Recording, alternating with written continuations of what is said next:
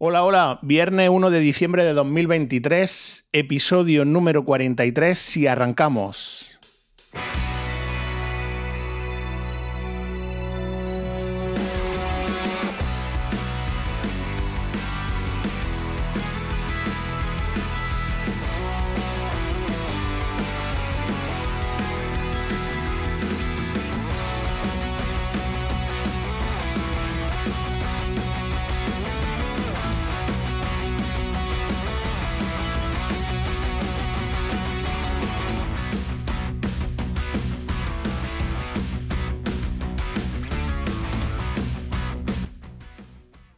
Muy buena familia, una semana más. Estrenamos mes de diciembre, nos metemos, ya mismo estamos comiendo mantecao y David, hay que ir cuidando la línea porque nos vamos a poner... Hoy, bueno, y encima hoy no es un buen ejemplo porque tú vienes con palomitas ya directamente preparado de casa.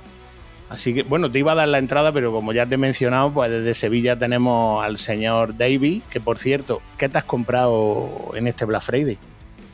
La pastilla de lavavajillas. Es verdad. Un paquete de 140 pastillas de lavavajillas. ¿sabes? Y la verdad es que yo creo que ha sido la oferta más interesante de Black Friday porque al final estas cosas eh, yo ya no veo ninguna ganga puntual que tú digas, oh Dios mío, increíble, esto se agota en 5 minutos. Pero bueno, mm, no sé, la gente por ahí se está comprando ya cosas de Wi-Fi 7 que valen 700 euros y este tipo de cosas que bueno, que no que oye, que me parece bien que la gente haga con su dinero de quiera. Y nada, y con las palomitas, pues nada, tengo que tener cuidado porque en el último podcast que traje palomitas acabé con un servidor de marca cuyo nombre no quiero recordar. Así que a ver qué, qué sal- con qué salgo en este. ¿Eso es señal de que vamos a estar de espectadores o qué? Yo, tú sabes, este podcast para mí no es muy, no es muy especial porque yo tengo orejas de madera. Algunos van a disfrutar, seguro. Algunos, Oye. ¿cómo ha ido la semana? Pues nada, muy tranquilo, la verdad. No, tanto, tanto como que fíjate, no lo que hemos comentado, ¿no? Se me ha olvidado incluso hacer cositas para la sección de- del podcast esta semana. Como además no he sido el encargado del guion, sino que ha sido Joan, pues yo no. Sí, déjalo que para una vez que trabaja. O sea, entonces no te meto esta semana la cuña de tu cuña favorita. No, no, esta semana vamos a dejar respirar a los tontos y, y los dejaremos para la semana que viene. Vale. Pues desde Barcelona tenemos al señor Joan, una semana más. Joan, ¿qué pasa? Aquí estamos una tarde más, una semana más y con ganas de escuchar a los dos invitados que tenemos hoy con nosotros. Dos. A falta de uno, dos. Dos, dos, dos, dos. Vale, antes de que me presentes, porque hoy tú harás de maestro de ceremonias, porque yo sé que vas a disfrutar lo mismo que un chiquillo en un acuapá. Eh, te iba a preguntar, ¿te has comprado algo en el Black Friday? No, me he resistido. La verdad es que me sorprende a mí mismo porque no, no he gastado nada, ni un euro. Eh, hice la inversión poco antes, eh, los precios no, no han cambiado, o sea que me alegro. Y ya está, no, no. Ni, ni un céntimo, vaya. Tío, mm, estás cambiando. Mm, La vida madurando te está haciendo cambiar porque no eres el mismo de hace un- unos meses atrás. Joan con la Soy- cartera cerrada. No sé, Soy, soy, como, soy como los chuletones estos de Bilbao. Soy que, que van madurando bien, ¿sabes? Que van madurando y, y se van volviendo más buenos. Pues, pues lo mismo, algo parecido. Bueno, entonces te decía antes que vas a hacer de maestro de ceremonias porque hoy vas a disfrutar más que un chiquillo en una acuapaz, ¿no? Así es, así es. Eh, episodio interesante en algo que no habíamos hecho hasta ahora, no habíamos tocado hasta ahora, y que es un tema que nos interesa a todos. Sobre Vamos todo a si te de- gusta. De lencería, ¿no? Sí, ¿no? Masculina. Eso, es- eso lo dejamos para el CES, que es tu, tu episodio favorito, por cierto. Vete pidiendo las credenciales, David, porque yo a mí me gustaría este año hacer un resacón en Las Vegas, ¿vale? Irnos los tres allí y a ver qué presentan este año tus amigos del CES. Tú que en tres semanas tienes más tiempo que Joan y que yo, intenta mover tu hilo, sobre todo ahora, como ya tenemos confianza con Javier, a ver si el señor Lacorte te busca algo por ahí por Estados Unidos, nos vamos los tres. Joan es chiquitillo y cogen una maleta, ¿vale? Pero en cualquier caso, tenemos que hacer un episodio resacón, algo de eso. Bueno, nos metemos de lleno porque además vamos justillos de tiempo porque un invitado se nos tiene que ir pronto y además nos ha hecho el huequecillo y encima llevamos toda la tarde de pruebas, así que no queremos demorarlo más. Eh, yo le voy a pasar el testigo a Joan, que haga de maestro de ceremonias, que nos presente a los invitados, pero lo único que os podemos adelantar es que si te gusta el sonido y si te gusta la imagen, si eres un friki, tienes equipo de sonido en tu casa, te gusta el cine en casa, etc., etc., que te quedes hasta el final porque lo vas a disfrutar. Así que, Joan, todo tuyo. Muy bien, gracias Antonio. Pues eh, sí, la verdad es que hoy tenemos a, dos, entre comillas, eh, frikis, eh, uno de sonido y otro de, imagen, ¿no? dos expertos. y vamos a empezar por el primero, ¿no? El primero es de Bilbao, se llama Miquel Carrión y puede sonaros como Miquecho. voy a hacernos una breve introducción ¿vale? Para que más o menos lo conozcáis un poquito, ¿no? Algo rápido. Y es que él se define como que desde niño estuvo ligado a la informática y a la música. Tuvo un ordenador de los de verdad en casa cuando la gente tenía una Spectrum y desde su niñez tenía querencia por la música en un sentido muy universal. Cuando otros leían las crónicas de fútbol en el colegio, él ya estaba leyendo la Keyboard Magazine. Desde aquellos tiempos, su pasión por la música y la tecnología fueron creciendo. Eh, no dejó un cacharro musical sin tratar de tunear, de todos los que tuvo. Y no hay nada de lo, que, de lo que él vea que no trate de cambiar hasta que se adapte a lo que realmente él quiere. Con los años pierde la vista, pero no el oído. Y ve mejor el bosque que el árbol. Hablamos con Miquel. Hola, Miquel. Hola, ¿qué tal, chicos? ¿Qué tal? ¿Cómo estás?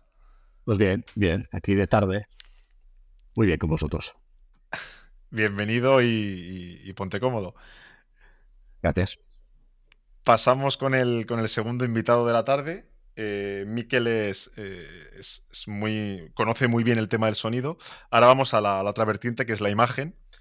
Y tenemos con nosotros a, Sergio, comúnmente conocido en Telegram como Panaero. Ese, ese, ese, apodo le viene porque él realmente su profesión es, es, panadero. O sea, este hombre hace pan. Hace pan, pero su, pasión es, la imagen, la calibración. Eh, hola Sergio, ¿qué tal? Hola, buenas tardes. Primero agradecer la, invitación, ¿vale, chicos? Ya está, que he tenido que dejar de hacer pan aquí para estar con vosotros. Esto, ¿cómo puede? A ver si entre Mikechu y yo, pues, abordamos un poco el tema del audiovisual, ¿no? Supongo que te interesa mucho de vuestros oyentes. Yo por lo pronto luego te voy a dar la dirección para que me mande un roscón de reyes, sabiendo que haces pan aquí. El que no, son maravillosos. Y encima sé, hace un momento hablábamos off the record que encima lo tengo en la ICO, que es de Almería. O sea que fíjate tú. Tenemos, tenemos que conocerlo algún día. Qué maravilla. Yo reitero lo de Joan, gracias a ti, gracias a Miquel por, por pasaros. Date cuenta lo que es la tecnología que hace unos, unos años no podríamos haber hecho esto. Uno desde Bilbao, otro desde Almería. Joan en Barcelona, David en Sevilla y yo en Jaén, en diversos puntos de España, y aquí estamos para charlar y friquear de lo que nos gusta. Joan, a ver, ¿de qué vamos a hablar hoy? ¿Qué nos va a contar esta gente? Porque mira, David está con las palomitas. David directamente mm, aprovecha en el podcast, que por cierto te felicito porque te has currado la entrada. He visto que tenía una presentación guionizada, o sea que ya dice mucho de ti 43 episodios después. Ya es el segundo guion, ¿eh? Poco a poco. Bueno, sí, es cierto, porque cuando nos visitaron los chicos de las alturas. Escucharme, la ha hecho bonito para un invitado nada más. Sí, también es verdad. También eh, sí, aquí a mí que era. Aquí a, a no nada, ha mandado a tu. Totalmente. A ver, Joan, cuéntanos, ¿de qué vamos a hablar hoy? Porque yo sé que tú, lo que te decía al, inicio del episodio, sé que disfrutas, porque además, bueno, imagino que como conoces a estos dos invitados de hoy, sabrán lo que tienen montado en casa. Tú eres una persona que siempre abogas, sobre todo por el sonido, por la calidad del, del sonido, nunca mejor dicho. Tienes unos pedazos de equipos en casa. Y hoy tenemos a los invitados perfectos para, para que nos aconsejen, para que nos hablen, que nos asesoren y que nos cuenten todo lo relacionado con este mundo. Pues sí, porque así a modo de introducción, eh, tanto la imagen como el sonido, eh, no le prestamos a veces atención, pero a la que te empiezas a meter en el mundillo y empiezas a ver eh, hasta dónde puede llegar, ¿no? cómo puedes personalizarlo, cómo puedes adaptarlo a tus gustos, te vas enamorando, ¿no? O sea, la, imagen es, es, lo primero que te entra por la vista, pero yo siempre lo he dicho, en el caso del sonido, eh, te enamora, ¿no? O sea, cuando te coges tu equipo, ya no lo dirá Miquel, porque él tiene un, e, él sí que tiene un equipo de primera, ¿no? Eh, y lo personalizas a tu gusto, pues escuchas el sonido que dices, que he estado escuchando yo hasta ahora, ¿sabes? Entonces, eh, nada, con el episodio de hoy, pues mm, primero, ver si creamos en necesidades a la gente, eh, porque la mayoría son como David, escuchan la tele con los altavoces de la tele, que eso debería estar prohibido. Y, luego también, eh, llevando a la vertiente de la imagen, que la gente se pase ya de una vez a, OLED, ¿no? Porque siguen con sus televisores del año de, la Kenshin Pun y es hora de que descubran la, verdadera calidad ¿no? de, imagen. Y si hay, yo lo podemos acompañar con un equipo de sonido en casa, eh, que no tiene por qué ser caro, eh, pues, pues el pack perfecto, ¿no? Bueno, lo malo que ahora ya lo hemos hecho después del Black Friday. Vamos a llegar tarde para la gente. Le va a costar un poquito más caro todo. sí, no, me digas encima. Ahora vienen las ofertas estas de, fin de año, ¿no? De, que quitan la gama del año 23 y sacan la del 24 y siempre hay alguna oferta. Yo, por ejemplo, la mía la conseguí así.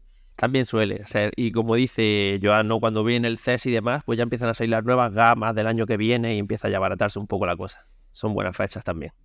No, ha habido buenos precios este año, ¿eh? Nos le ha bajado bastante, se ha vuelto bastante asequible ya, ya bastante, digamos, del segmento general de compra. Yo desde que conocí el OLED por culpa del disidente de este, del amigo este que tengo allí en Barcelona, mm, he, visto la luz. O sea, es como de la noche al día. Por cierto, antes de meternos en faena, pues estaba echándole un vistazo al guion que había, que había montado Joan. Mm, Joan, el otro día tú pasaste, hoy que tenemos aquí a, Sergio, aprovechamos, pasaste eh, algo que se va a presentar en el CES de los nuevos paneles OLED de, LG, ¿no? Sí, de hecho, Sergio, no sé si lo has leído, eh, el portal Flat Panels eh, ya se ha hecho eco de la noticia de, bueno, de, la, nueva gama de, de, LG de 2024 en OLED. y bueno, sobre el papel va a ser lo mismo, van a hacer la nueva generación de los paneles MLA y eh, van a subir la frecuencia de los paneles a 144 Hz. Hostia. Sí, sí que lo vi ahí en el canal de Vincenteo, lo vi el otro día precisamente. Y bueno, parece que sí, que la hoja de ruta para aumentar a 144 Hz la frecuencia máxima de actualización variable. Claro, orientado siempre al sector gaming. No sé si vosotros seréis muy jugadores, pero va en esa dirección. Poquito. Pero oye, conectar la Play 5 a, esa, a ese panel tiene que ser una experiencia interesante. ¿eh? Sí, y además que, como dice él, la tecnología MLA ofrece ya unos niveles de brillo bastante más altos de lo que nos tenía acostumbrado la tecnología OLED hasta este año. Supongo que quedará relegado a la serie G, como es habitual, ¿no? Sí, sí, eso, eso tiene pinta, que será la G4 y bueno, lo de siempre, tendrán que diferenciar las gamas de alguna manera. ¿Eso significa que tengo que poner a la venta mi, OLED en Wallapop y comprarme la nueva o cómo va esto? O pegarle un martillazo y que pague el seguro. ¿Qué modelo tiene? Pues eh, me la pillé, tiene meses. Joan, ¿cuál es la mía? La, la tuya es la G2.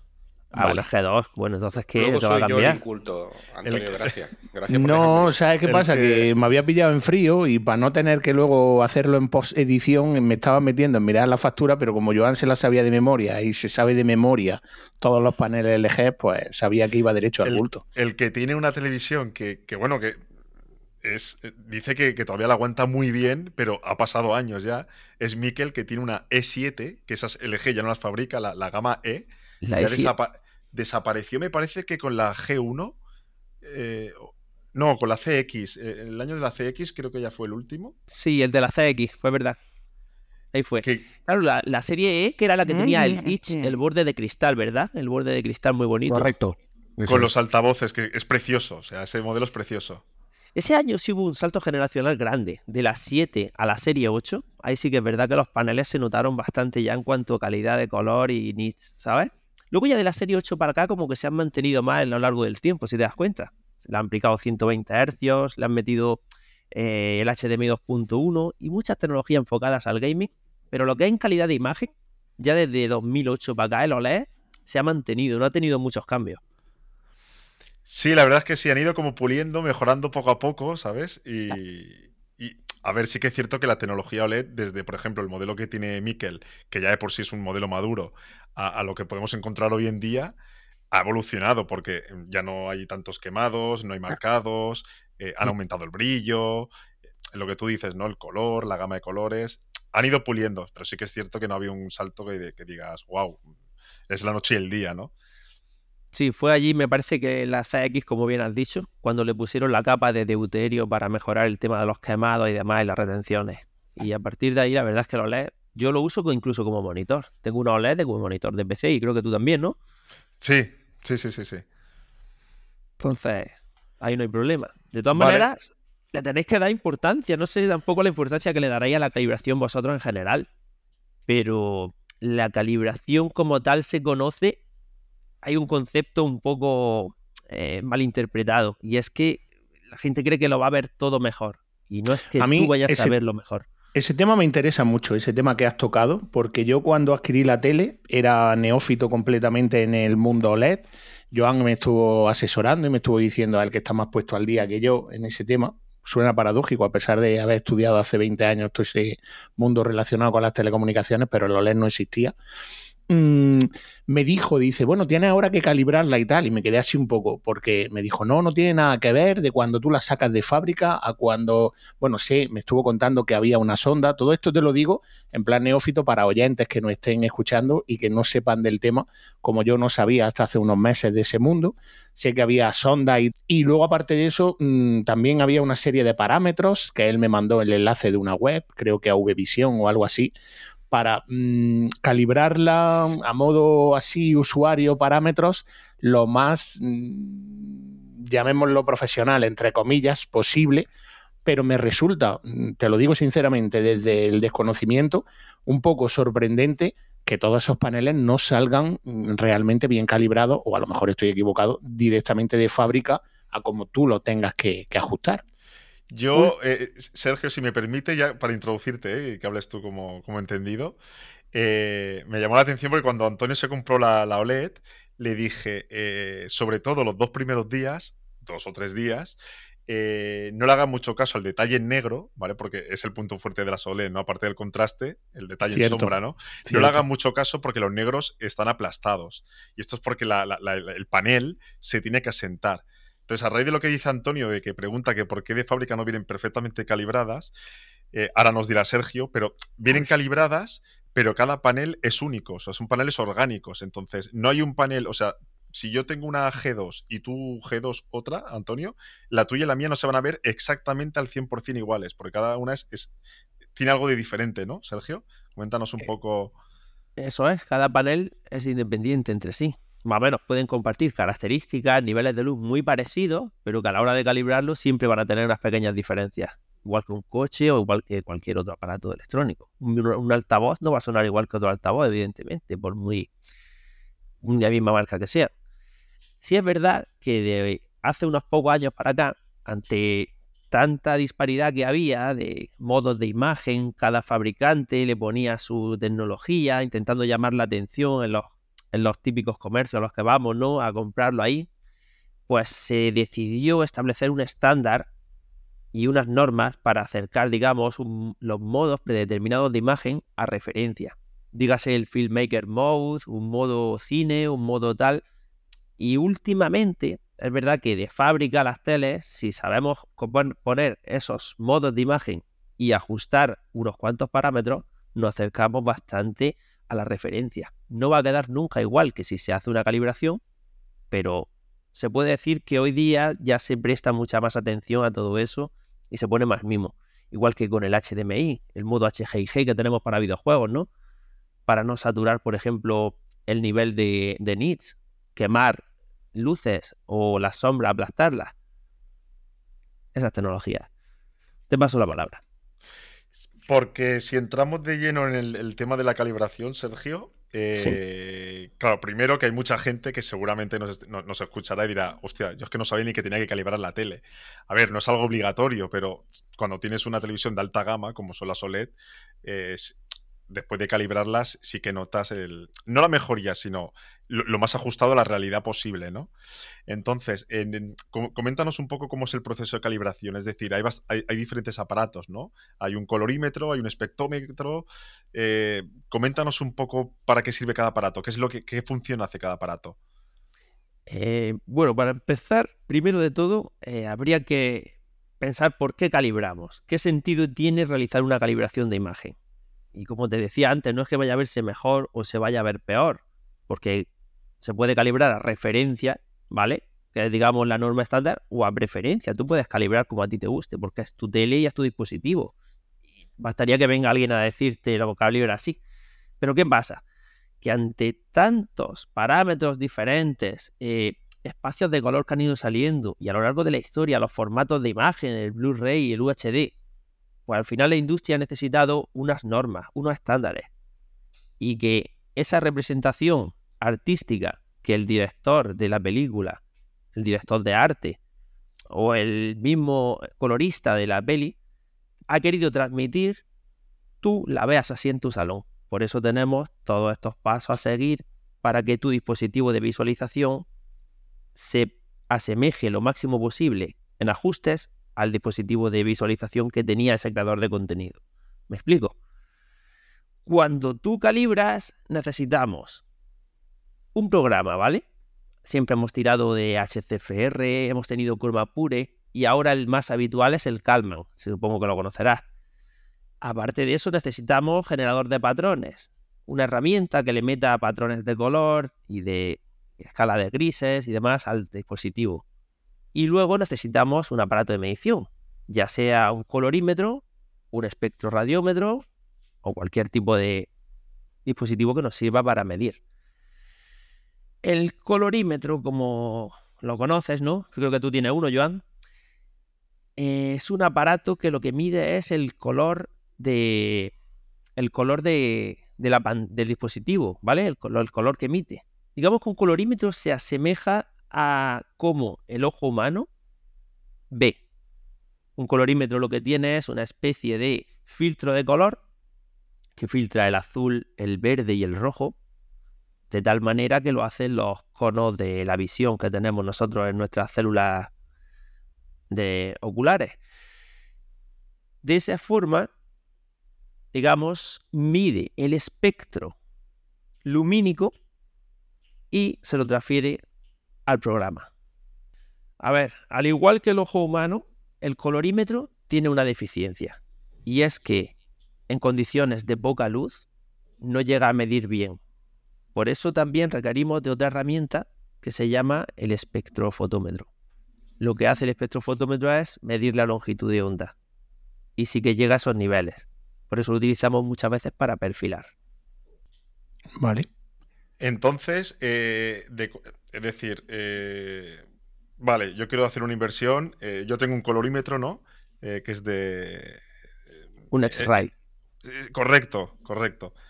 entonces, a ver, no son baratos, pero tampoco es algo caro dentro de la gama de usuario, ¿no? Entonces, si yo quisiera hacerme con un pack de calibración completo, ¿cuánto le puede costar al usuario si no contrata el servicio a un externo? Pues digamos que el colorímetro que te costó, digamos, unos 200 euros más o menos, ¿verdad? Sí. Si luego le ponemos un programa, hay gratuitos, pero bueno, si quieres pagar una licencia Calma, aunque sea una licencia entusiasta, pues supongo que unos 150 creo que tienes el año, ¿verdad? Dependiendo de la marca de televisor para el que quieras. Correcto, correcto. Y luego utilizarías, eso sí, el generador de patrones que viene interno en la tele, porque como he comentado antes, eh, ahora los fabricantes le dan bastante importancia al tema de la calibración. Y es cierto que ya tienen acuerdos con Calman y las tele incluyen un generador de patrones internos para, digamos, que los usuarios un poco más interesados o avanzados lo puedan calibrar en su casa. Yo, de hecho, animo mucho a la gente a que intente pues, comprarse su propio espectro o su colorímetro y que aprenda. Porque al final es muy satisfactorio, supongo. Como aficionados que somos al mundo audiovisual, siempre nos gusta obtener la máxima calidad de imagen y de sonido de nuestro equipo. O por lo menos saber que estamos escuchándolo tal y como quiso su creador, ¿no? Sí, Yo, yo, tengo que contar una anécdota. Eh, yo me compré el colorímetro y claro, eh, evidentemente hay que saber utilizarlo. No es enchufarlo al ordenador, abro el programa y todo automático. Mm, para nada. Eh, y me lo compré y, estuvimos una noche hablando con, Sergio. Y creo recordar que estábamos, estuvimos hasta las 4 de la madrugada o así calibrando, calibrando mi OLED. O sea, estuvimos unas cuantas horas, me estuvo explicando muy bien. O sea. ¿Pero te acuerdas de eso o se te ha olvidado ya? ¿O hay que hacer otra sesión? Hay que hacer otra sesión, me parece a mí, ¿eh? se me ya la grabamos. sí, sí, sí. Esa me invitáis. me invitáis a mí. Pero, me invitáis. Espérate, espérate, O sea, te compras la OLED y Sergio se acuesta a las 4 de la mañana. Coges el Unray y yo me acuesto a las 6 de la mañana. Eh, ¿Tú qué eres? ¿Especialista en puteo madrugante o qué? ¿Tú qué A ver a qué acabamos hoy, ¿no? eh, Miquel, ¿quería apuntar algo? Me pedía antes la palabra. Es, curioso. Eh, yo voy oyendo un poco eh, lo que comentaba Sergio, ¿no? De, cómo hay que ajustar una televisión, un panel. Eh, y es que en audio no es distinto. Es decir, eh, tú coges un tocadiscos y el, tocadiscos tiene muchas variables. Primera, tiene una cápsula con una aguja, de eso de entrada. Y solo hablo del tocadiscos. Eh, tiene eh, una rotación de un plato que hace que la aguja vaya hacia dentro hacia afuera. Tienes que ajustar el anti-skating, es decir, no se te puede ir ni la aguja hacia adentro para que coja y toque el surco por la parte izquierda demasiado ni por la derecha, sino que tiene que estar equilibrado. Eh, es, voy viendo esto y me suena exactamente a lo mismo. Eh, lo que pasa, claro, que a la hora de ajustar eh, audio, evidentemente hay herramientas electrónicas, tienes ecualizadores que nos puedes enchufar directamente de DNX a un portátil y bueno, pues te hace una ecualización cojonante de la sala. Esto está muy bien, ¿no? Pero eh, de nada vale si tú no sabes lo que quieres que tenga que sonar. Es decir, eh, cuando, cuando yo estoy oyendo un poco el, tema este de ajustar, es que me estoy acordando que cuando yo cojo una guitarra eléctrica, es que tengo que afinar cada vez que la cojo, ¿vale? Eh, hmm. Aquí esta tiene más variables, pues porque la humedad, los pequeños golpes lo desajustan. Es exactamente lo mismo. Es decir, tenemos que jugar un poco con tener aparatos, pero que sepamos cómo ajustarlos.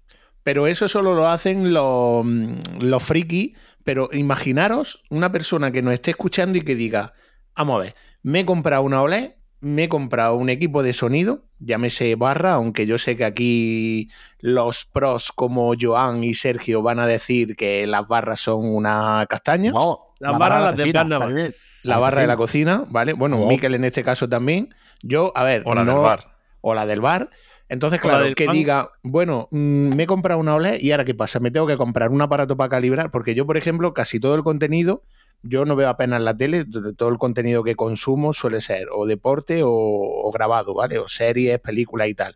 Lo veo a través del Apple TV y el Apple TV tenía, me enteré el otro día, el nuevo ese que compré, el 4K 2022, viene con una opción en balance de blanco que directamente te lo calibra el móvil, el iPhone 13. Entonces, Joan hace así con la cabeza. Tú imagínate que el que nos esté escuchando diga, bueno, me he comprado una tele que era lo que iba. Ahora, ¿qué pasa? Que me tengo que gastar X en comprarme una sonda que no tengo ni pajolera idea de cómo se calibra. Y por otra parte, lo que dice Miquel, comprarme o tener oído de pianista para afinar el sonido.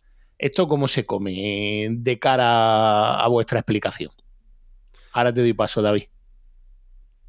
Pues a ver, en principio tampoco necesitáis todo ese equipamiento. Simplemente siguiendo unos sencillos pasos, como sería, por ejemplo, en modos de imagen, huir del modo vívido, un modo de aporte, un modo que normalmente ha llamado siempre más la atención por su luminosidad, los colores tan intensos que tienen.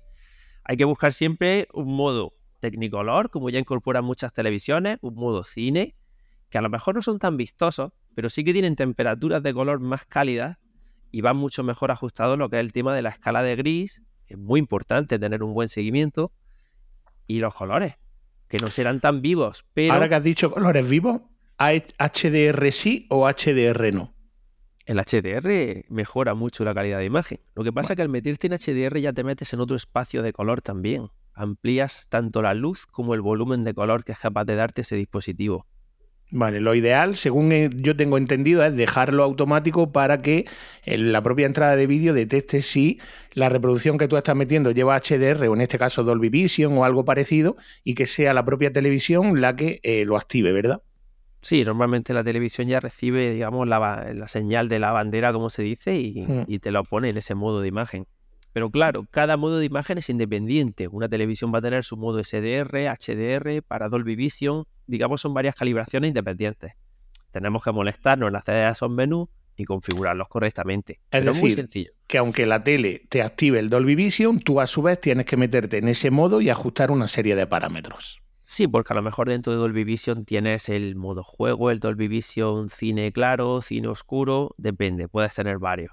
Siempre Tío, soy, uno unos, que soy unos tocapelotas, tú y el del sonido, porque nos estáis haciendo, creando necesidades para que yo ahora cuando me siente en la tele diga, seguro que no se ve bien y se podía ver mejor. A ti te tengo a tiro de piedra.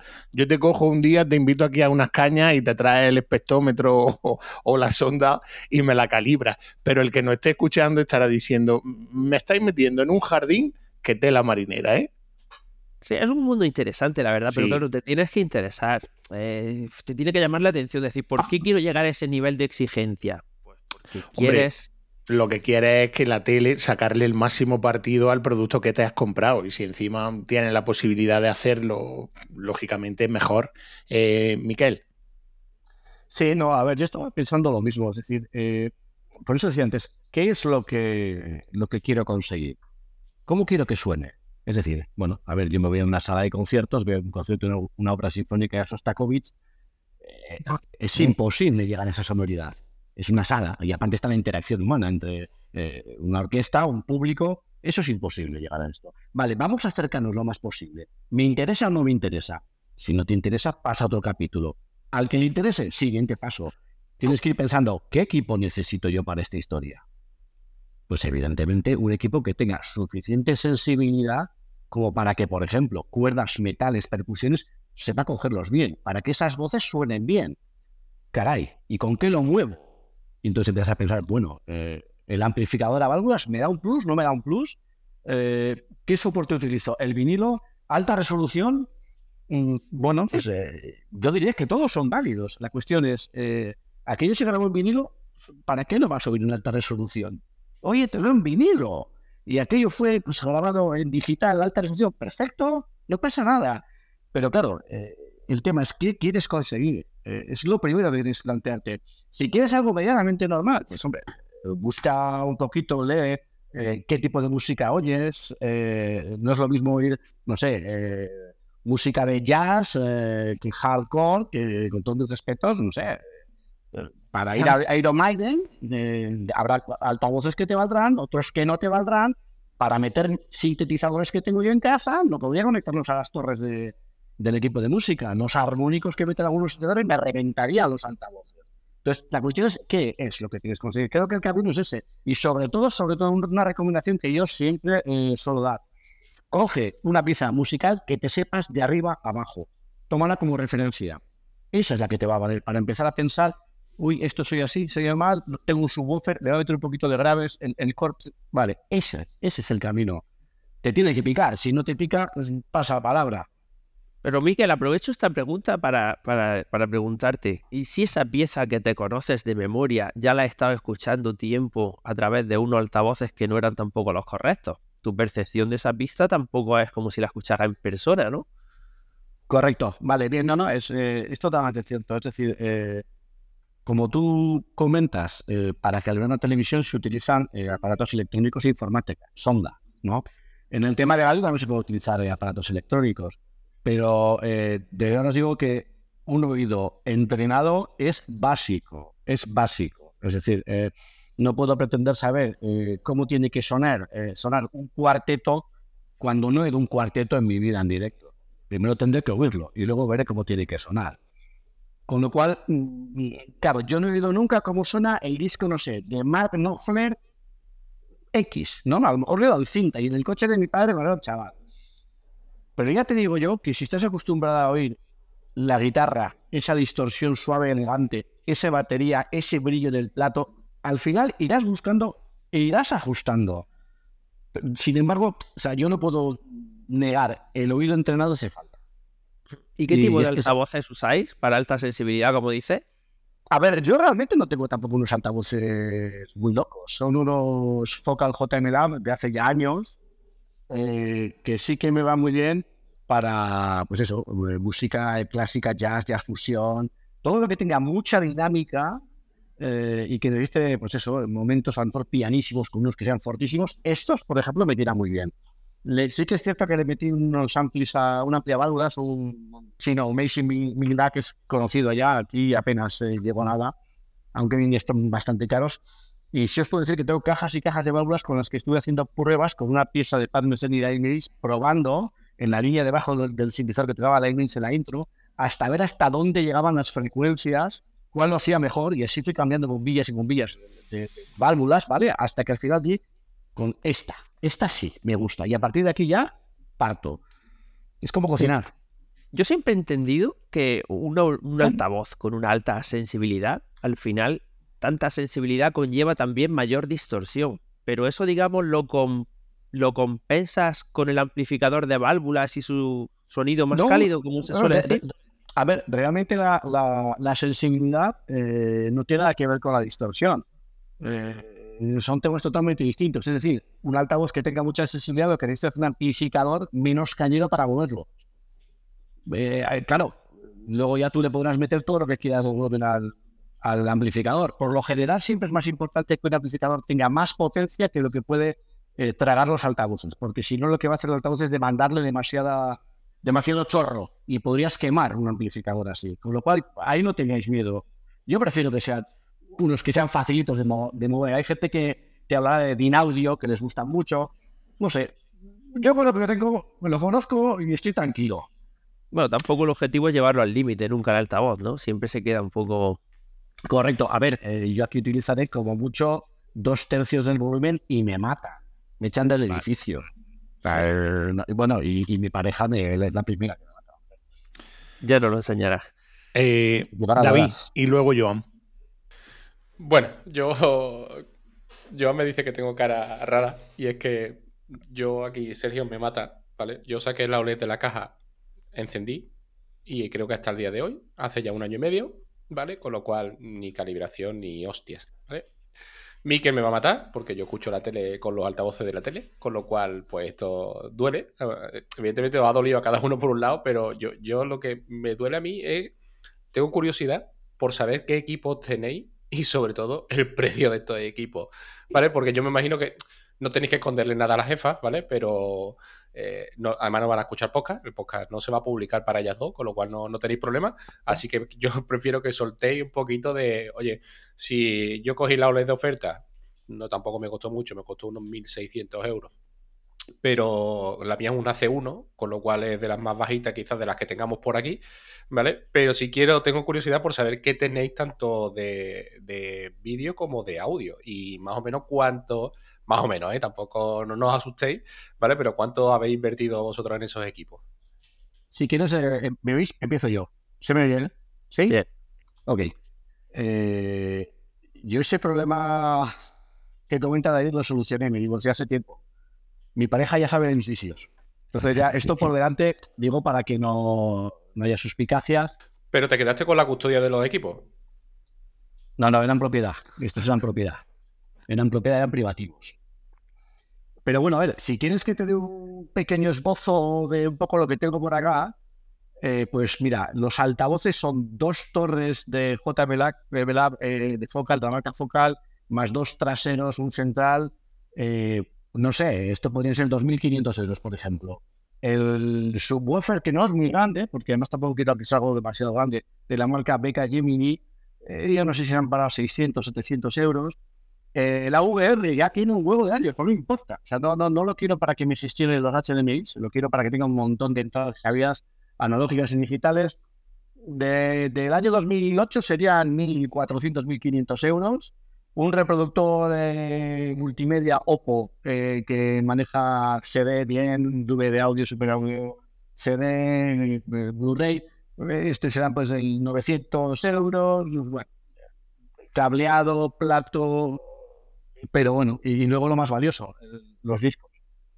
Que ahí es donde realmente, claro, eh, si lo tienes es para esto. Sí, pero ya nada más, ya haciendo una cuenta rápida, nos hemos ido a los 6.000, 6.500 fácilmente. Sí, sí, sí, sí, sí, ¿Y el amplificador de válvulas? ¿A qué precio puede haber? El, el, Ampli, este Ampli, la verdad es que no me lo creo cuando me lo compré, tal vez sobre el año 2005, 2006.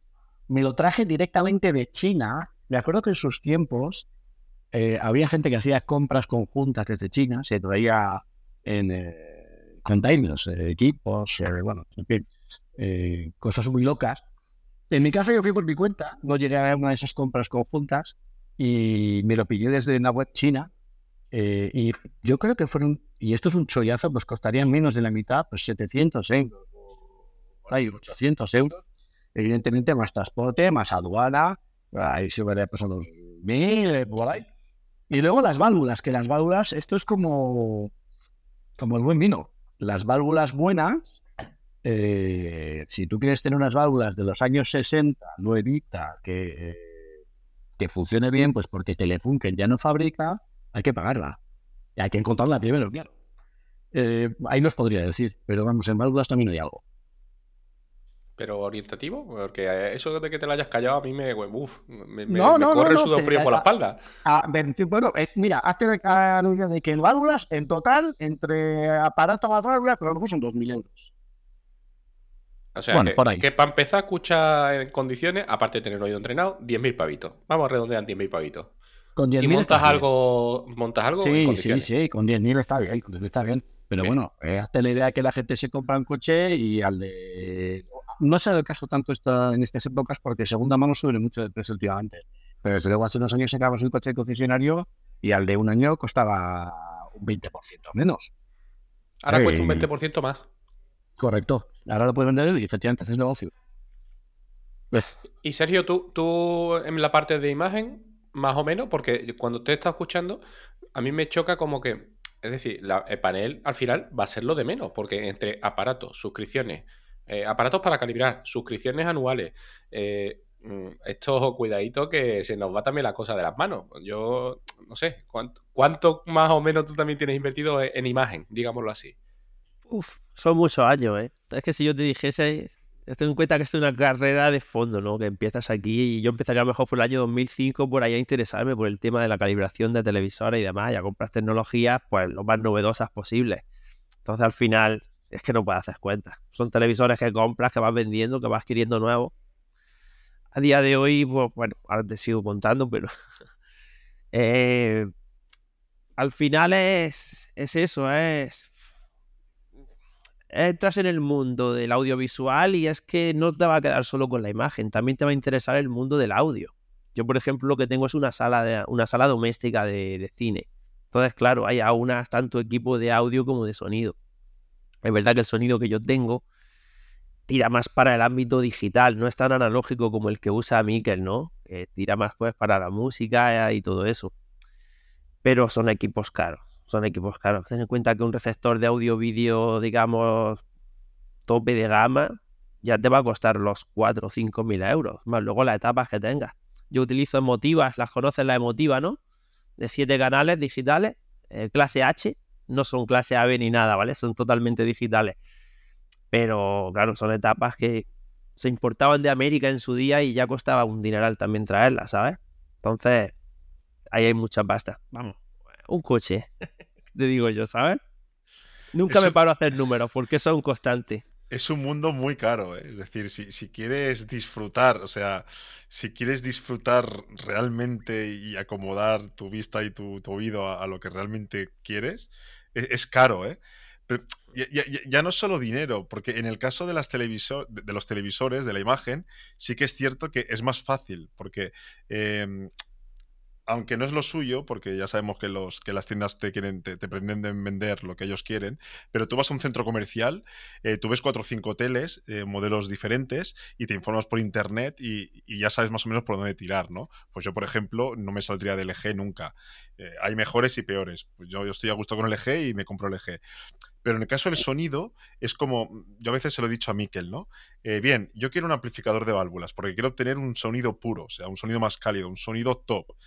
Pero claro, mm, yo no puedo ir al supermercado, yo no puedo ir al MediaMark, al Carrefour y, probar, porque primero no tienen amplificador y mucho menos tienen válvulas. Entonces, eh, ¿cómo realmente pruebas? ¿Cómo realmente sabes que ese es el sonido que a ti te gusta? No lo sabes. Y, aparte no tienen ni sala aclimatada para ello. claro. No, pero bueno. Escucha sonido en un almacén allí rebotando eco por todos lados. Para el tema del audio por válvulas, AliExpress tu amigo muchas veces, ¿no? Sí, sí, hoy en día sí. Hoy en día sí, lo que pasa que también eh, la calidad es, eh, hay que mirar mucho. ¿eh? Hay marcas como Kajin que llevan muchos años ya también eh, fabricando integrados a válvulas que, bueno, tienen buenos equipos, la verdad. Eh, pero claro, eh, haceros una cosa, que No. eh, si te traes el AliExpress y vamos a pensar que en AliExpress un amplio Kajin estéreo pueda costar, no sé, ¿eh? mil euros, eso pesa a lo mejor 17 kilos o 18 kilos. En transporte te van a soplar otros eh, 150 euros perfectamente, súmale aduanas. Mm, bueno, o sea, a ver, no está en todo de riesgo. Eh, bien es cierto que eh, los amplis a válvulas, por ejemplo, construidos al, al estilo de antes, eh, no llevan circuitos integrados, son soldaduras punto a punto. Entonces, eh, claro, ¿qué quiere decir esto? Que eh, los condensadores, todo lo que hay, es una maraña de cables que está hecho en un hilo de, de- cables que están soldados, ¿vale? El día que falle, esto es mucho más sencillo que, que reparar un integrado, ¿vale? Un, un circuito integrado, que, que tiene su complejidad, que detecta ver dónde está ese condensador que ha petado. Eh, bueno, o sea, ¿tiene riesgo? Claro que lo tiene, pero si tú tienes un ampli que tiene una construcción de este estilo, desde luego es mucho más fácil de, de arreglar por la persona que sepa arreglarlo, evidentemente. Eh, quiero decir con esto, ¿tienes aparato para toda la vida? Pues se le va acercando. Porque ¿para qué quiero yo más? Podría cambiar por temas de gusto o porque me mudara a un lugar donde estaría pues, más eh, amplificador más potente. Pero desde luego por lo que me da y por el sonido, no, no lo necesito más. Y ya puede tener 40, 50 años que siga. ¿eh? Es como un coche antiguo de carburador, ¿no? Que le metes la pieza y a la y sigue andando. Eso. Correcto. Yo, vamos a meter un dedito en el culo aquí, personalmente hablando, ¿vale? Se lo voy a meter a Joan, ¿eh? que, es mi amigo, pero que, que últimamente ya me llevaba demasiado bien con él. Vamos a darle un poquito de caña. Yo quiero que me des tu opinión sobre eh, esto, ¿vale? Que es un AirPods Pro, ¿vale? Que no valen barato, casi 300 pavos. Y también quiero que me des tu opinión sobre. Yo tengo aquí, al lado de la mesa, un Sonos One, ¿vale? Y por opiniones, pues sé que de los AirPods Pro, te lo puedo decir yo directamente, que para mí este producto es una castaña al precio que está, ¿vale? Y Joan también tiene los AirPods, los estudios, ¿no? Los, los de diadema, y, y me gustaría que me dieras tu opinión directa, como no sé si los has escuchado, si los has usado, ¿vale? Y, y quiero esa opinión directa tuya, Miquel, porque para que la gente, si tiene que gastarse 300 euros, eh, que no sea, oye, te estás tirando 300 euros a la basura. Es decir, yo siempre lo digo, tengo oídos de madera, con lo cual me va de igual, entre comillas, los auriculares del AVE que los que llevo puestos ahora, ¿vale? Entonces, claro, mm, yo para mí, pues, bueno, son AirPods Pro, me los compré porque estaban en el ecosistema Apple y, se ajustan que te caga, pero después, por ejemplo, eh, tengo un problema con uno de los dos que suena lata, ¿vale? Eh, 300 euros, dos años y medio. Me chirría mucho, ¿vale? Me chirría mucho cuando, es decir, uno, coño, no tenemos sueldos como para gastarnos eh, 300 euros cada tres años, ¿vale? O cada dos años y medio. Entonces, bueno. mm, Y después también por el, tema también de que, por ejemplo, tenemos un compañero de otro podcast que dice que los sonos suenan a lata, ¿no? Eh, Que, eso, que mejor que los tiremos y, es lo mejor, que es la mejor inversión que hacemos, tirarlos a la basura, ¿no? Entonces, por aquí quiero que escuchar la opinión también de, de otro, de otro profesional en este aspecto, o de, o de alguien que esté con un oído más profesional también que nosotros. A ver, a mí si me preguntáis eh, por auriculares eh, de los que llevamos dentro, eh, como lo que yo también utilizo para ir por la calle, cumple su función para eso. O para, no sé, si quiero estar oyendo música en la playa, ahí sí cumple su función. Eh, concretamente me has enseñado los AirPods Pro, que son los que tienen la, la almohadilla, hasta la, el plastiquillo, que yo por temas fisiológicos no puedo llevarlos porque cada vez que ando me retumba todo. Eh, soy incapaz, no puedo tirar con ese tipo de altavoces, pero ya es un tema ya físico. ¿eh? Eh, experiencia propia no tengo porque yo no he tenido nunca los AirPods, pero sin embargo mi hija sí. Y lo primero que me dijo cuando le pillé unos JBL fue eh, laguea, laguea. El audio y el vídeo no va sincronizado totalmente. Leches. Y tenía razón. Ahí lo hicieron bien. Es decir, para lo que son, seguramente están bien hechos. Precio, ahí me callo. El precio lo pone cada uno. Pero claro, eh, es, es un consumible. Es decir, esos AirPods, eh, dentro de X tiempo, bueno, pues ya, como los JBL y cualquier otro, eh, llevan una batería. Se van a ir a reciclaje. Sin embargo, yo tengo unos audiotecnia que son solo para ver música de cable de toda la vida. Vale, todo lo que tú quieras, de titanio, tal, traídos de Japón. Esos van a seguir ahí. Y dentro de 30 años también. Entonces, ¿merece la pena? No sé, ¿merece la pena un iPhone? Estamos en lo de siempre. Ahí está el tema. para mí mi, no. mi hija te diría, claro, mi hija te diría que sí, pues, pues hoy en día están además toda la, los niños y las niñas con el tema de los iPhones y tal. Joan y yo también te diríamos que sí. Ya, ya, pasando por iPhone eh, y Mac. Eh, y, y no vuelvo no vuelvo al sistema de iPhone porque primero porque me aburre. Eh, no puedo eh, modificar las cosas que a mí me gusta, porque sí, porque yo soy geek, no quiero hacerlo. Joan, Pues- invita a cualquiera al podcast, tío. Sí, y, y- y- y- y- y- y- y vamos bien y se está torciendo la cosa. sí, ¿eh? Bueno, sí, invita a cualquiera. Yo, tengo- Sí, David se pasó al lado oscuro, ya desde entonces hablamos menos con él, ¿sabes? Lo tenemos ahí un poco, un poco como que no le hacemos caso de vez en cuando precisamente por eso, pero bueno, yo, como dice Joan, íbamos bien. Mira, te quería hacer una pregunta para seguir avanzando. Hablábamos antes, o hablaba yo, por ejemplo, antes, el tema de las barras de sonido, pero también, mira, preguntarte, muchos de los oyentes que nosotros nos escuchan no están en la situación a lo mejor de Joan, que tiene un equipazo de la hostia, una VR, se oye del carajo oye, incluso antes de que lleguen los malos ya lo estás escuchando tú, y como pueda ser a lo mejor tu caso. Entonces, yo como profesional del sonido, además me consta porque nos has estado enseñando antes a micro cerrado todo lo que tenía en casa, lo que tienes cerrado, etcétera, etcétera. Mm, yo quería preguntarte, mm, para alguien que no pueda, ya sea porque vive de alquiler, porque tenga un vecino arriba cojonero, porque claro, cuelga unos altavoces y tú dices, tú mismo has dicho que lo tienes casi al mínimo, si no te echarían de casa.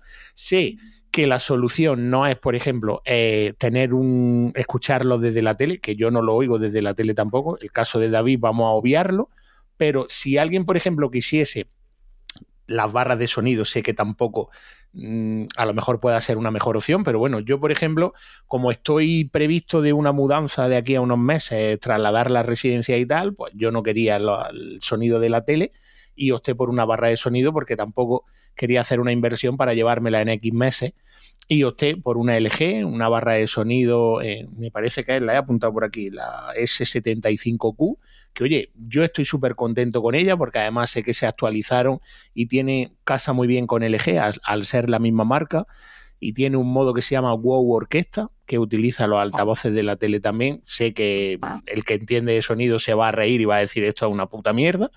Pero mi pregunta es, para alguien que quiera buscar un sonido algo mejorado, sin tener que llegar a los límites donde estáis tú y Joan, y seguro que Sergio también, ¿qué opción como profesional recomendaría en este caso para la gente que nos está escuchando? Bueno, yo profesional de esto no soy, de esto por delante. Bueno, coño, pero Eh, joder, si te sí, ha traído sí, Joan, seguro que sabes. Si Bien, no, no, avanzada. vaya a cobrar No. ninguno de los dos. Lo que es lo que es bueno para estéreo de entrada va a ser bueno para más cosas. Es decir, un par de altavoces de estantería en que sean para oír música que sean decentes es una buena manera de empezar. Totalmente buena de manera de acuerdo. empezar. Sí. Y ya, y ya el veces día de mañana verás si vas a más o, o qué. Y te los puedes llevar en una mudanza que no gustan tanto. par de altavoces conectados, ¿dónde?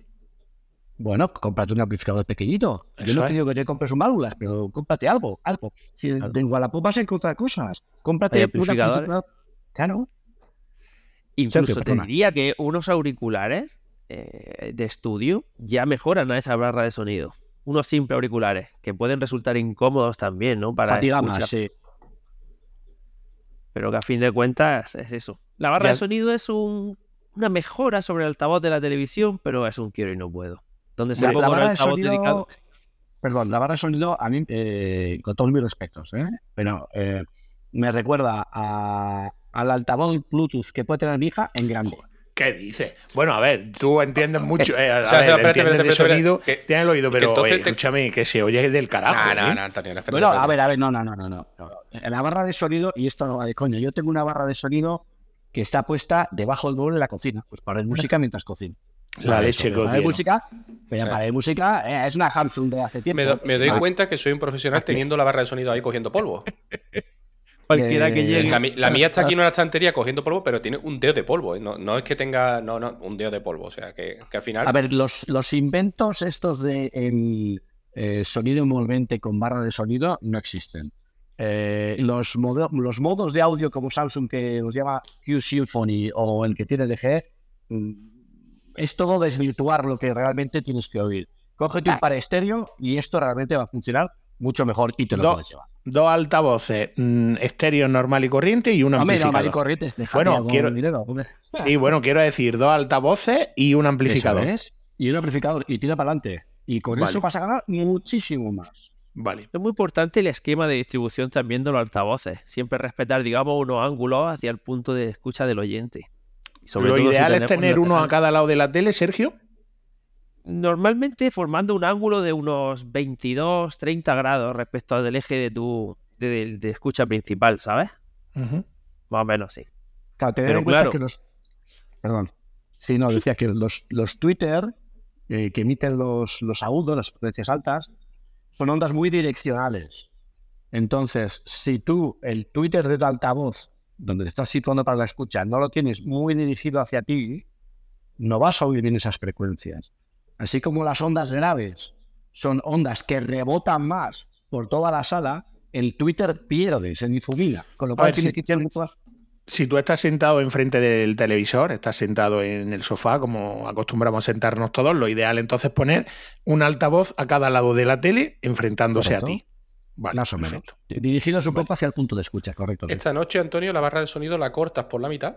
No, lo que voy a hacer, estos dos, estos me están creando una necesidad y es que la barra de sonido es de agosto, pues la barra de sonido va a ir a Wallapop, porque está todavía en garantía con tres años, y voy a empezar a averiguar, ya luego le daré el coñazo a Miquel por Telegram, voy a empezar a averiguar cosillas interesantes. Pero no digas que vas a montar HomePod Mini. No, voy a montar en principio lo que él me ha recomendado, que además me interesa la opinión de un experto, porque a mí me encanta el cine, disfruto muchísimo desde que tengo la tele nueva y me gusta ver las cosas en condiciones. Me mm, veo películas eh, de además ciento y pico gigas porque me gusta no perder calidad de imagen y con la máxima calidad y tal y quiero aprovechar pues todo lo que pueda ser mejor y si es bajo la recomendación de Miquel o de Sergio pues oye pero escúchame ponlo en a partir de febrero no lo vaya a poner ahora, no te, no te caliente, lo ponga hoy y ahora en diciembre te va a Madrid a un cuchitril que cambia totalmente.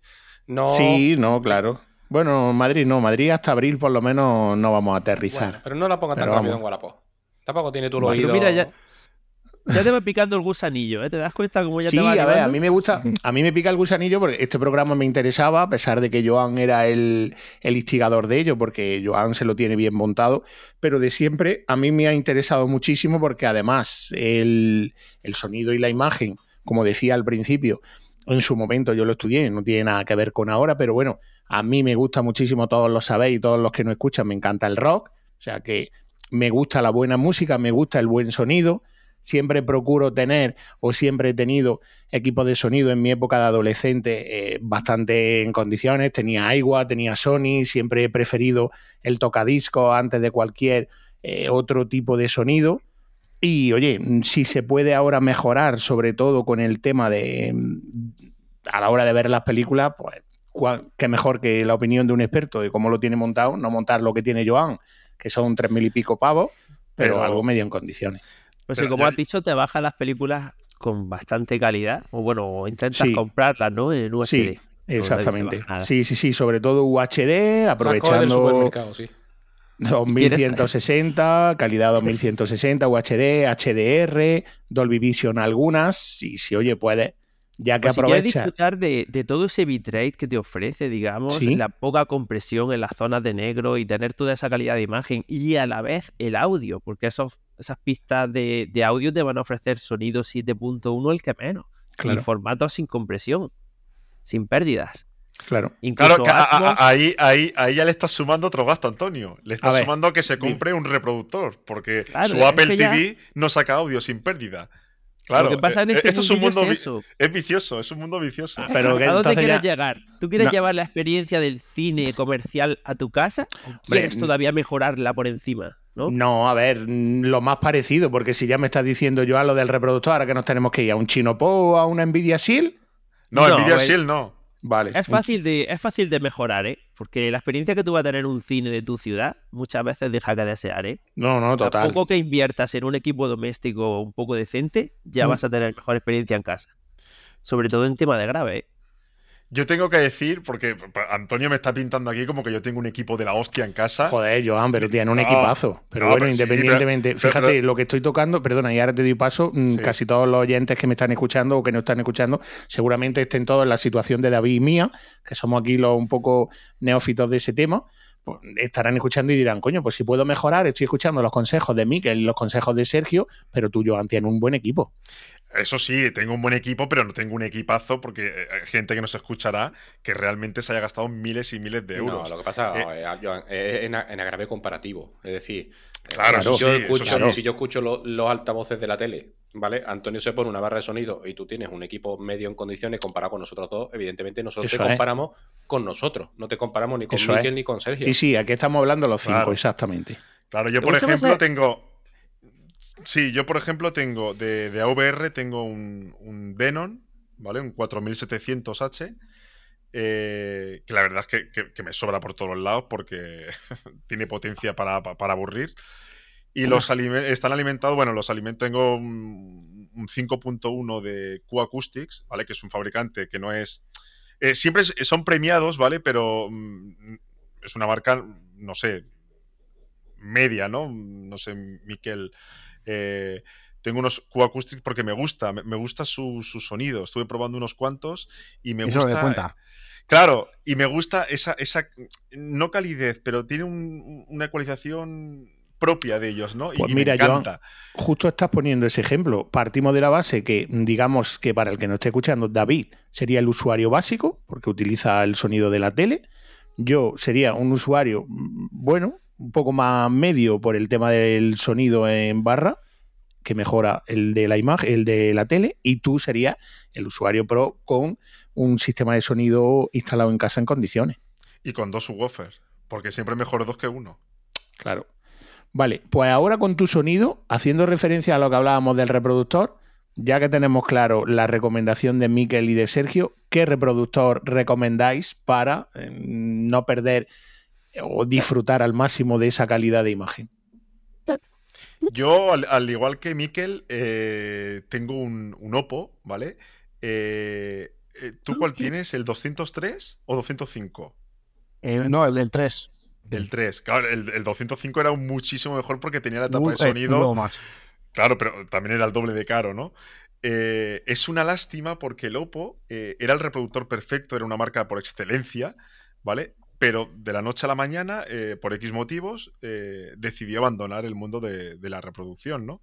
Algo que no se entiende porque eran, eran lo- los maestros, ¿no? Entonces, como reproductor, Oppos, eh, si te vas a un Oppo ahora, te va a costar un ojo de la cara, porque es lo dicho, ya no lo fabrican y los que hay de segunda mano, pues están muy caros, ¿no? Entonces hay, sucedáneos, como por ejemplo el Chinopo, ¿no? que es tan, famoso, que es un clon, entre comillas, igual al 203 y te va a permitir pues eh, reproducir cualquier archivo de vídeo eh, y sonido en, sin pérdida, ¿no? ¿Te puedes creer que tengo yo todavía el chinopo que se hizo en aquella conjunta sin usar, tío? Todavía no lo he puesto ni una vez. Joan. Pues, Yo también lo tengo por ahí. Entonces, ¿con Sí, qué sí. reproducís? ¿Con qué reproduces, Sergio? Yo lo que pasa es que compro mucho en físico. Tiro mucho de formato físico. Soy de esos raros que quedan todavía, ¿no? Y claro, al final pues tiras de un Panasonic o algún reproductor dedicado para ello. Y como decía Joan, muchas veces tampoco tienes que tener en tema de audio altavoces caros. Es importante la ecualización y la buena integración de ese equipo muchas veces antes que tener equipos realmente caros. O sea, que sea caro, sí, te va a dar un mejor calidad si sabes integrarlo y demás, pero que no por ello va de la mano con que se vaya a escuchar mejor. Eh, te compras un whisky, un Macallan y lo mezclas con Coca-Cola. Pongo el ejemplo, ¿no? Al final de cuentas, es lo que luego hagas con el equipo. Entonces tampoco hay que gastarse un dineral en tema de, de audio. Simplemente comprarte, digamos, algo como dice él, unos Co-Acoustic. Es una marca inglesa que empezó hace unos años a meterse aquí en España y demás. Y tienen bastante calidad. Para un uso así, digamos, normal, vamos, eh, son totalmente disfrutables. De hecho, yo, ¿cuáles tenías tú, Joan? ¿Los 2020? ¿Los 2010? Eh, no, yo tengo los 5 o 10. A los 50, entonces son las torres grandes. Son las torres grandes. drivers de 6 pulgadas. Sí, sí, sí, son, las, son las torres grandes. Mira, por ejemplo, esos altavoces, Antonio, para ponerlo a los lados de tu tele, geniales, ¿sabes? Y te van a dar un grave. Sí, bueno, ya me estáis liando. Ya íbamos por unos altavoces de escritorio chiquitillo y ya me estáis liando. Que si torres, ¿ves? Si es que yo no puedo hablar con vosotros. Seguro que me vas a decir también que me meta un reproductor de. Bueno, tú dices que físico, pero Joan decía el chino po que se ahora está por las nubes. El otro día escuchaba a Decar que se había pillado también alguno, no recuerdo ahora mismo cuál era, pero ves, ya estamos. Bueno, por reproductor, yo empecé reproduciendo, ya te digo, 2007-2008, el Blu-ray con la PlayStation 3, como muchos otros, Sí, creo, yo ¿no? En tengo- aquella época. Yo tengo un reproductor LG Blu-ray para la ocasión. Pero bueno, algo más en condiciones para decir que aproveche todo ese bitrate, como tú decías antes, pues buscaremos algo en condiciones. Aunque el Apple TV estoy contento y se lo come todo, ¿eh? Querido Reyes Mago, Sí, además la jefa escucha el podcast. Vale, pues si os parece, para seguir avanzando, Joan, sigue si quieres, te paso la palabra. Sí, no sé si Miquel quería apuntar algo antes. Que estaba Sí, a ver, que eh, y también hay que tener en cuenta un tema que, vamos, en el audio, en el vídeo, yo creo que casi todo lo que ocurre, eh, lo que se puede pagar en la vida es el, rendimiento de creciente de cada euro que te gastas más. Llega un punto en el cual eh, poner 200 euros más eh, no te van a dar eh, la misma mejora que los primeros 200 euros. Llega un punto en el cual la- las subidas de precios son brutales y bueno, pues eh, cada cual tiene que ver si compensa o no compensa. Podríamos hablar de esto como de coches, como de mil historias más, ¿no? Al final es, eh, eh, es ad libitum, a un finito, pero claro, el, meter más pasta eh, llega a un punto pues que cada más euros que metas no te va a dar en proporción esa mejora que buscas. Va a ser mucho menor grave. Totalmente. Sí, Estamos aquí en el mundo de la imagen deseando pillar las OLED de 83 pulgadas y demás, ¿eh? Pero como que se resisten todavía los precios, ¿no? 83 pulgadas y la casa. 83 y 98 allá, ¿eh, David? Y la Hay ca- 98 y, pulgadas. escuchadme, ¿y a qué distancia estáis vosotros del televisor? A dos metros, yo. Metro 80. O sea, que, eh, es que si explota, veis Oppenheimer y cuando explota la bomba os tenéis que, que echar para el lado porque o- Ya está con os, los da, spoilers. os da la, os da la radiación, ¿no? Ya está con los spoilers, Antonio, pero, pero ¿esto qué es? Nada, luego le metemos el. Vamos a ver, Joan Oppenheimer, es que el, el tío no inventó el mantecado, Guillo. Vamos a ver. que eso no es ningún spoiler. Además, coño, la película se ve en el cartel del tráiler, se ve detrás del tío.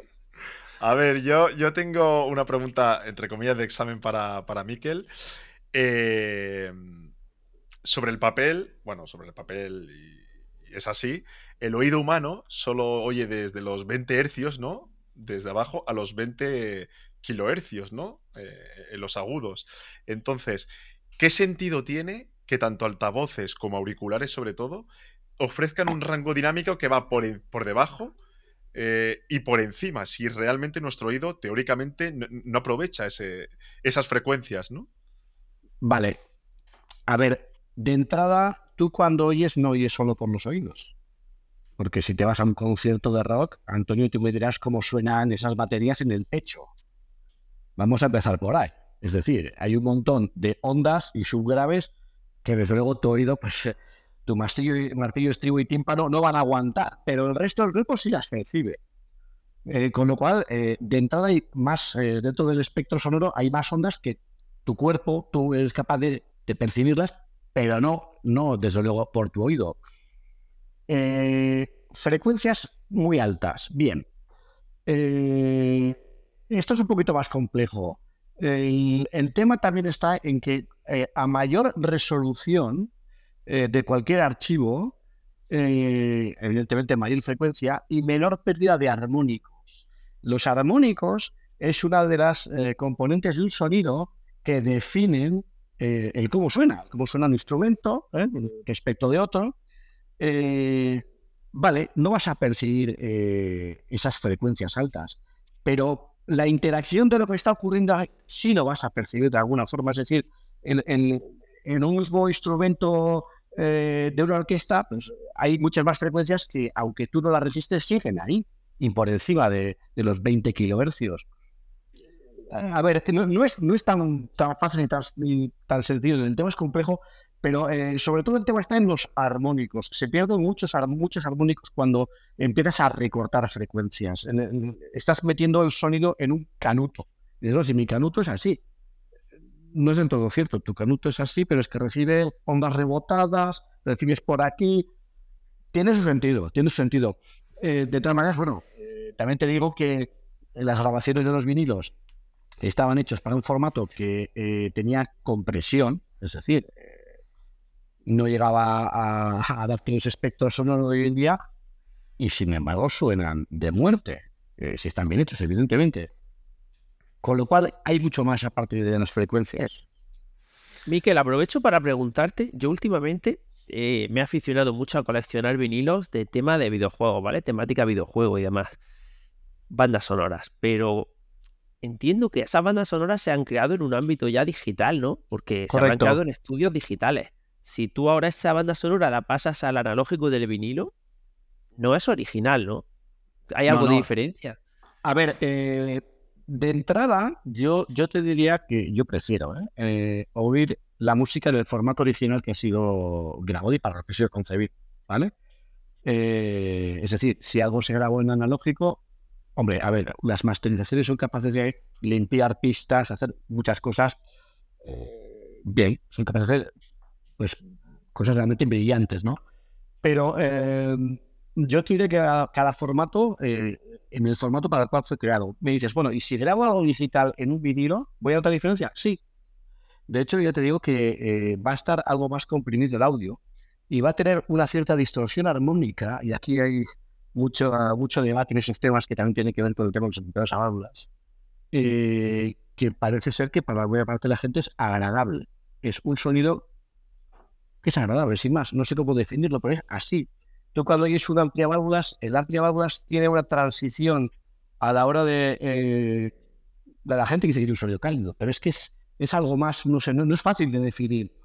Posiblemente el tema está en que en el mundo ideal no existe una línea recta, son todo imperfecciones. Tienes que quedarte con aquellas que te gusten. A mí el sonido de hielo me gusta, incluso con sus pequeños clics. A veces mejoraban oírlos en pasajes muy suaves. Pero una grabación digital, hombre, eh, comparada en vinilo, está bien. Pero yo en principio me quedaría con el formato original para el proceso grabado. Eh, Miquel, dos preguntas. Eh, aquellos que se vayan a comprar unos auriculares, eh, bueno, o cualquier equipo de sonido, eh, algo que siempre escuchamos y que poca gente conoce de primeras. Primero, realmente, ¿qué es la impedancia? ¿Vale? ¿qué influye? Una impedancia alta, baja, es una resistencia, ¿no? pero, pero, ¿por qué hay unos auriculares que tienen una impedancia de 30 ohmios y otras de 250, ¿no? Vale, pues porque están preparados para trabajar con más o menos vatios de entrada. Es decir, antes hablábamos un poco también de la sensibilidad de los altavoces. Cuando tú tienes unos altavoces con eh, más impedancia, lo que necesitan es más chicha. Es decir, eh, encontrarás eh, mayores impedancias posiblemente en construcciones de altavoces de gamas más altas, muy probablemente. y al revés, con unos auriculares de cable pequeñitos que podemos utilizar para un teléfono móvil, por ejemplo, justo lo contrario, porque estará moviendo milivatios. Eh, bueno, no sé, yo, no, tiene más importancia que el saber casar amplificación eh, con, en este caso, auriculares o altavoces.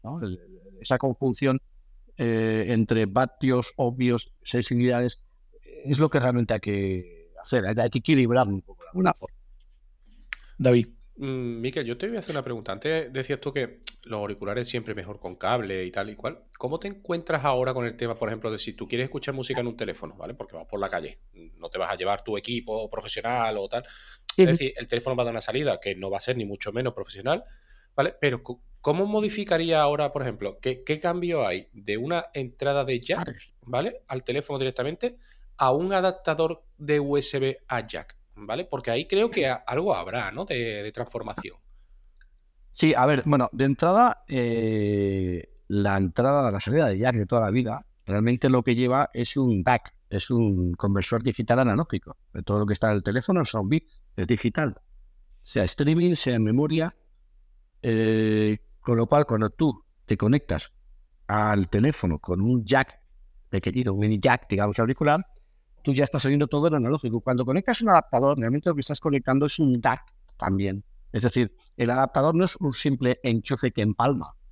Lo que está haciendo es convertir los datos digitales en ese cacharrito en analógicos. Y ahí está la gracia. Y, hombre, lo bueno que tiene hoy en día es que tú te puedes comprar un cacharrito de estos que lleva su, su DAC y puedes elegir qué tipo de, DAC. Puedes cogerte un Dragonfly, eh, un... ¿Correcto? Y, eh, y podrías eh, venir perfectamente con ello.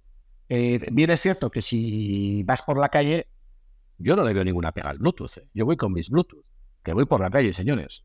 que hay sus ruidos, hay, no, sé, no estoy en... sí, pero por ejemplo, vemos por ejemplo, yo, por ejemplo, yo para hacer deporte, pues evidentemente no llevo estos, ¿vale? No llevo los, auriculares grandes para que la gente que no nos está viendo, ¿no?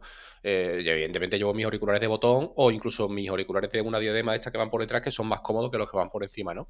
O incluso conducción ósea, que también es otro tema que, bueno, que eso al final en calidad no es nada, pero oye, mm, por lo menos escuchas el tráfico y no estás aislado directamente, ¿no? Que hoy en día con los auriculares muchas veces pasa que con las cancelaciones de ruido, si corres por ciudad, muchas veces te puede llevar un sustito. ¿Vale? De encontrarte un coche encima, porque no lo has escuchado venir, ¿no? Entonces, pues bueno. Pero, es decir, yo veo a los chavales, ¿vale? Sobre todo por las mañanas. Yo tengo una hija en edad de instituto y yo los veo. Y ahora los ves tú con, auriculares de este tipo, ¿no? De todas las orejas ocupadas, ¿vale? Y, tú dices, mm, hostias, tío, mm, es un poquito exagerado, ¿no? Yo entiendo que son modas, ¿vale? Eh, pero es un poquito exagerado. Sobre todo porque al final, eh, tú dices 13, 14 años, es que nadie está escuchando música por decirlo, y que no se me ofendan la gente que le gusta otro tipo de música, ¿no? Música normal. Es decir, la juventud, por desgracia, escucha reggaetón. Y el reggaetón, mm, por, aunque te pongan los auriculares de más alta calidad, va a ser una mierda sí o sí.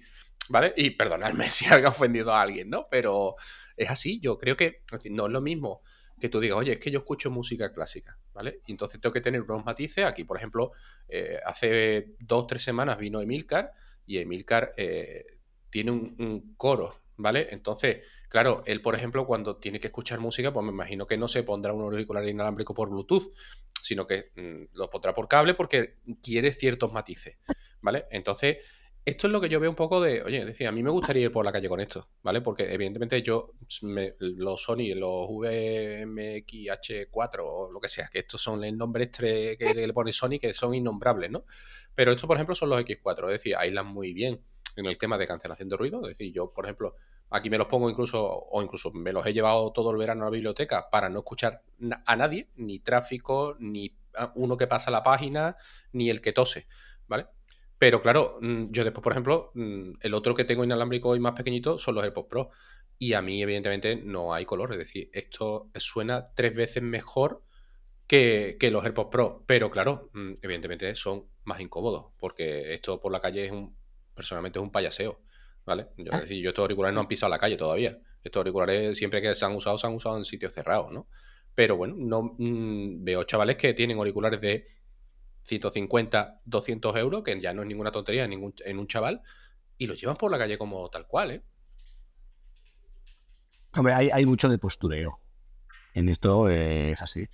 Eh, la moda, llámalo como quieras. Me refiero a los chavales en ese sentido, ¿eh?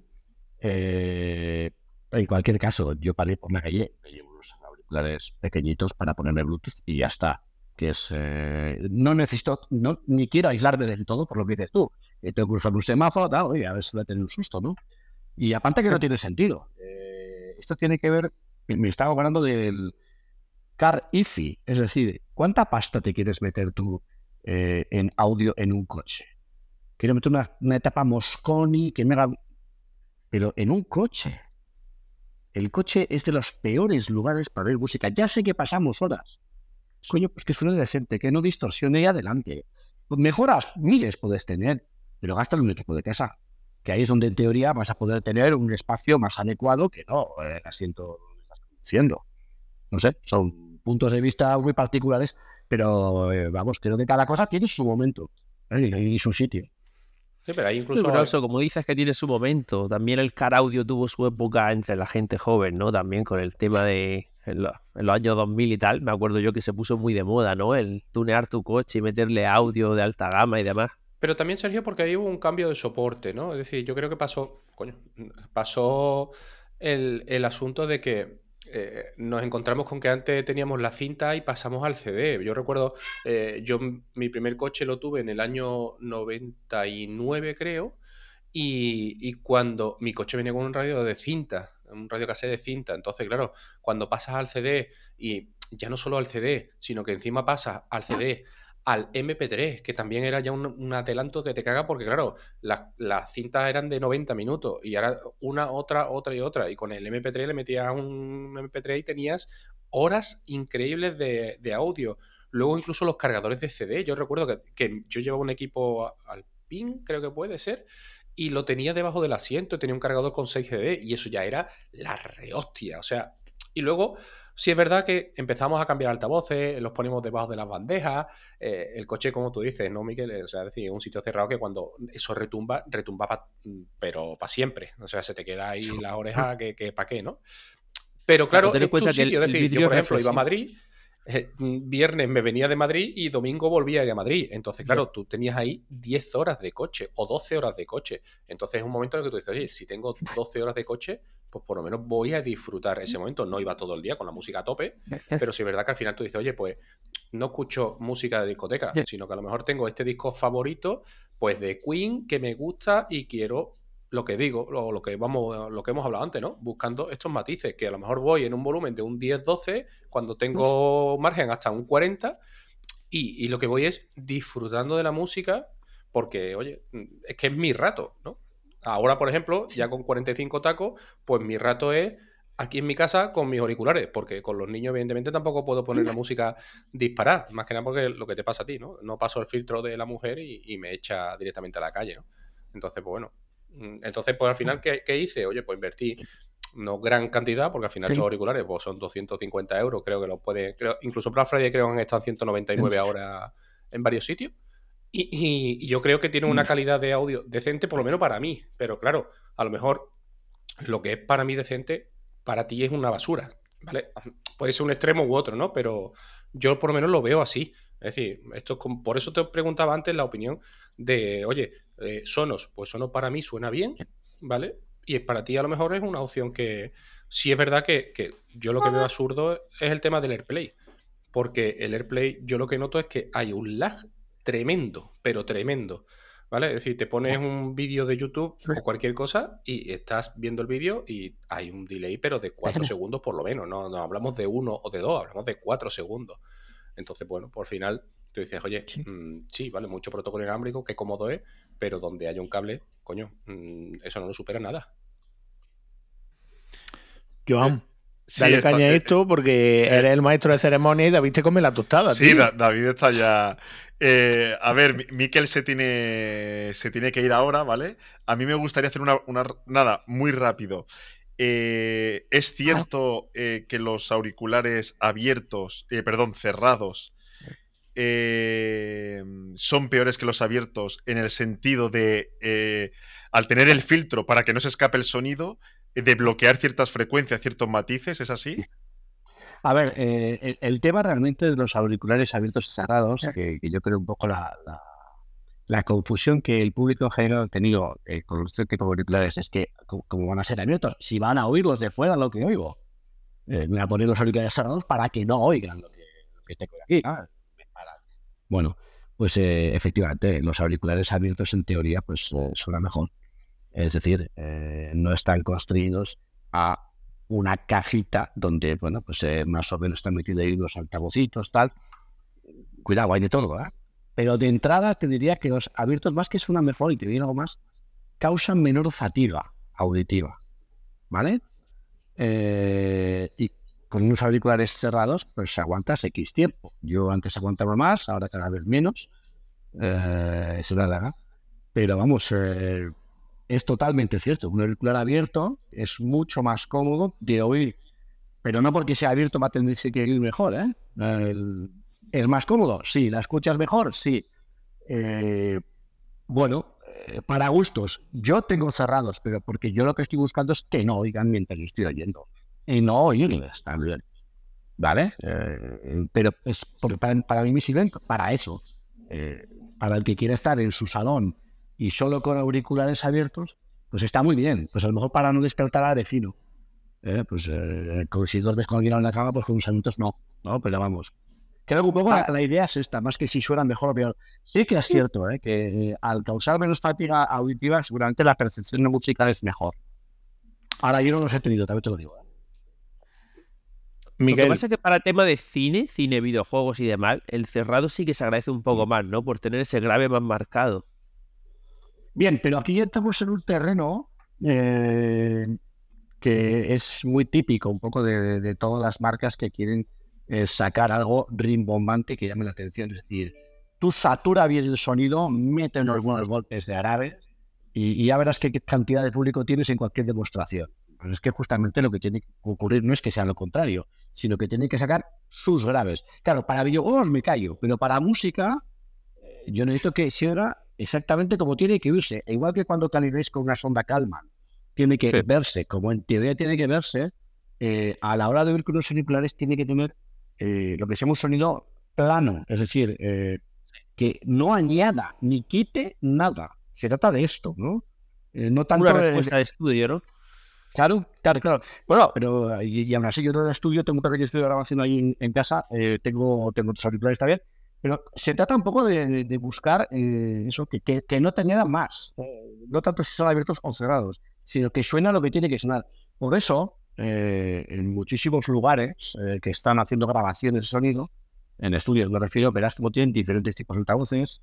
Eh, los famosos Yamaha NS los tienen siempre, que son de referencia, un poco pues, porque casi todos los estudios trabajan con ellos. los oyen en diferentes entornos para ver realmente si lo que suena es lo que tiene que sonar. Porque no, nada es perfecto, nada es totalmente plano, nada es neutro al 100%, ningún altavoz ni ningún auricular. Claro que también hablamos de mm. música, ¿no? Y en música es raro que las frecuencias bajen de 40 hercios, ¿no? El grave. 40, 30. Eh, bueno, bueno, a ver, eh, sí es cierto, pero antes hablábamos un poco del tema, que tú no solo oyes con los oídos. Yo sí cojo y te pongo aquí eh, la sinfonía, la tercera sinfonía de Goreski, en la intro, que son todo con trabajos, tú empiezas a oír cómo empieza a sonar y si yo te pongo el subgrave, el, el Gemini, el es pequeñito, es contenido, eh, te aseguro que, hombre, andarán por ahí, ¿no? pero ya te digo yo que lo vas a notar. Y claro, lo notas hasta en el culo, para ser claros. Entonces, el tipo de música apropiado para tener una buena dinámica siempre va a ser la música clásica, ¿verdad? Por encima de todos los géneros que haya. Eh, básicamente, a ver, eh, lo que pasa es que la música clásica lleva así. tener en cuenta que lleva desarrollos de siglos y siglos y siglos. Y claro. Eh, ah, ponte un disco en condiciones de rock y ya verás cómo ecualiza bien. Perdonadme un segundillo que tengo que despedir a Miquel, que nos estaba diciendo que necesitaba, vamos, que se tiene que ir. Así que mm, muchas gracias por pasarte por, nuestro podcast, por aceptar la invitación de Joan. Esta no quita otra, como se suele decir, con lo cual te esperamos con los brazos abiertos siempre que quieras volver. Y nada, lo dicho, que aquí tienes tu casa y agradecerte una vez más tu, aportación de sabiduría a, los que, bueno, somos neófitos o tienen las orejas de madera como David o como podamos tener seguramente todos. El gusto es mío, cuando queráis, encantado. Un abrazo, Miquel. Un abrazo, chicos. Hasta luego. Vale, pues seguimos, si os parece, para ir cerrando. Joan, algo más que tengas que comentar con, con Sergio, con nuestro invitado. Y si no, pues pasamos a, a las otras secciones. Nada, no, yo decir que, bueno, que, que, como podrán entender nuestros oyentes, esto es un mundo, ¿no? Es decir, no basta con comprarse una tele y unos auriculares de marca para, hostia, mira qué equipo tengo, ¿no? no. A veces lo más caro no es lo más bueno y, y, tienes que buscar lo que más te, te satisfaga a ti. Ya, macho, pero escúchame, también tiene una cosa, tenemos que traer al chino de barrio, tío. O sea, no podemos, cada vez que, vemos algún tema, nos vamos, vamos a, a 5.000 euros de partida, tío. Eh, eh, nos metamos en el charco que nos metamos, tío. ¿Qué pasa? Que no nos gusta el jamón de yo, tío. No te gusta el chope de cerdo, tío. Es que es brutal, ¿eh? O sea, vienen los invitados y, tú tienes ahí tu tele con mucho cariño y tu barra de sonido con mucho cariño que te ha costado 2.500 euros y, te dice... Lo que dice David lleva razón, porque todos los seguidores que tenemos en la comunidad de Telegram mm, Aurora comprándose mini PC, el que no se ha montado un Android de 3.000 pavos, el que no se ha comprado un NAS, eh, yo me compré una tele por tu culpa. O sea, mm, realmente es cierto lo que dice David. Aquí no puedes hablar de X cosas porque seguramente te salga otro diciendo, pues yo me voy a comprar el equipo de sonido que tiene Miquel o que tiene Joan o la tele o los cachivaches que tiene Sergio. No, no puede ser así. Hay que, hablar con... Es que esta misma tarde hemos estado hablando de que el, aparatito nuevo de Unify, que ya directamente 158 euros en tu casa. O sea, decir, y, y, coño, vale, y, y, es barato en sí, ¿vale? Pero, coño, es que hablamos con una facilidad, tío, aquí Nadie habla de, oye, me he comprado una caja de CLI en el chino de la esquina que me ha costado 0,60. Tío, tenemos, somos, somos, de eh, morrito fino, ¿eh? Pero esto es como todo, esto es como todo. Es decir, eh, Antonio, evidentemente son pasos, ¿eh? de, de, escuchar la tele con sonido de lata, de, a una barra sonido, evidentemente hay un salto, evidentemente. Lo noto, ¿eh? Se nota. Sea todo virtualizado, no, porque está claro que es virtualizado, ¿vale? Porque no es físico. O sea, tú detrás no tienes altavoces físicos, y aunque los tengas, mm. no es la calidad de, un equipo de sonido, ¿no? Pero quiero decir que eh, hace 10 años, cuando veíamos la tele, eh, una, de, tubo, de, hostia, pues mira, voy a ver la tele. Es que ni caíamos en qué calidad era porque la veíamos bien, estábamos viendo la tele y ya está. Pero luego salieron las, las LED las pantallas planas. Hostia, pues mira qué salto de calidad. Hostia, pues, pues qué bien se ve. Y, estábamos contentos. Luego salieron las OLED. Hostia puta, e, es que se te caen los huevos al suelo. Decir, ¿qué he estado viendo yo hasta ahora, no?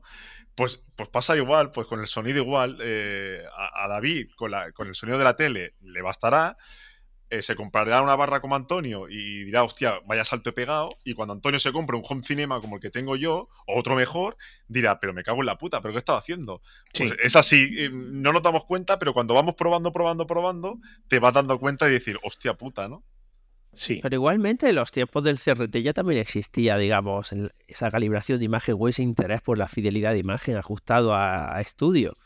Por ejemplo, en la Sony Trinitron Vega, ¿no? En su momento también fueron muy punteras esas televisiones y a día de hoy son muy cotizadas también. En el mundo aficionado al CRT, para los juegos retro y demás, se, se, buscan mucho en el mercado. Y había gente que gustaría de calibrar el audio y la imagen en aquella época también. Sí, porque ahora que lo dice Sergio, eh, es un tema que, mira, que no, da tiempo a comentarlo con, con Miquel. Eh, igual que tú eres un aficionado y un experto, ¿vale? En, calibración de imagen. No hemos hablado de la calibración de sonido, pero la calibración de sonido existe y es igual de importante. Es decir, eh, mucho más importante. Claro, eh, yo, por ejemplo, yo hablo en mi caso, ¿vale? Cuando tú te compras un Denon, ¿vale? Que pasa igual con Marantz o con cualquier otra marca, te viene un micrófono, ¿vale? Y unos soportes para ah. calibrar tu comedor. Es decir, tú donde vayas a poner los altavoces, tienes que calibrar el AVR eh, los altavoces emiten una serie de sonidos, ¿vale? Que van rebotando entre sí contra el, micrófono y eso determina los decibelios que tiene que estar el altavoz izquierdo, el derecho, el central, los bajos, eh, si el corte tiene que ser alto, medio. Es decir, ah. la calibración de sonido es otro mundo. Sí, ahí, claro, son decir. Yo, por ejemplo, a mí eso siempre me ha, me fascinado un poquito porque cuando conectas el Sonos, ¿vale? Lo primero que te dice el Sonos es vamos a, calibrar el altavoz, ¿vale? Es decir, porque depende de dónde lo ponga, lo que tú dices, ¿no? El, altavoz empieza a emitir unos sonidos, normalmente son unos, unos ruidos raros al oído, que no es música, ¿vale? Y ahora tú vas haciendo el gilipollas por la habitación con la aplicación del móvil, todo cerrado en silencio, ¿vale? Y vas diciendo, ahora tienes que dar una vuelta por todos los rincones, meterte en todos los rincones. Sí, si tienes una columna y tienes un, rinconcito, allí también metes el móvil, ah. sales hacia arriba, hacia abajo, vas moviendo y tal.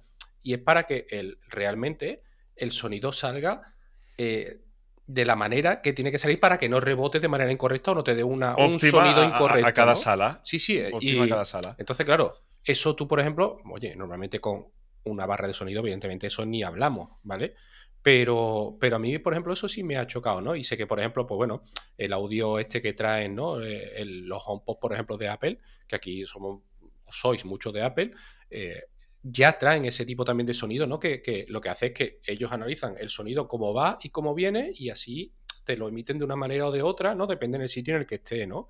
Entonces, bueno, pero al que es nuevo en esto, o sea, yo cuando de repente yo saco mi altavocito de la caja, lo pongo en el escritorio y quiero pasarle música y lo primero que me dice, no, primero actualizaciones de firmware, que tú dices, mm, perdona, un altavoz, actualización de firmware, ¿esto qué es? Segundo, eh, no, oye, hay que calibrarlo. Y tú ah. dices, ¿qué coño me he comprado? O sea, ¿qué me he comprado? ¿Un avión o, un altavoz, no? Pero, pero sí es cierto que al final, si no haces esos pasos, pues dará una calidad de sonido o te dará un sonido que no sea fiel o no sea correcto a la sala a la que lo usa. Yo, por ejemplo, pues este sono ha pasado por un salón, ahora está en una habitación de 4 metros cuadrados, ¿vale? Que es un cuchitril y, y suena, para mí, suena muy bien donde lo pongas, porque al final es, lo pongo, le hago la calibración de sonido y a partir de ahí le tiro el contenido.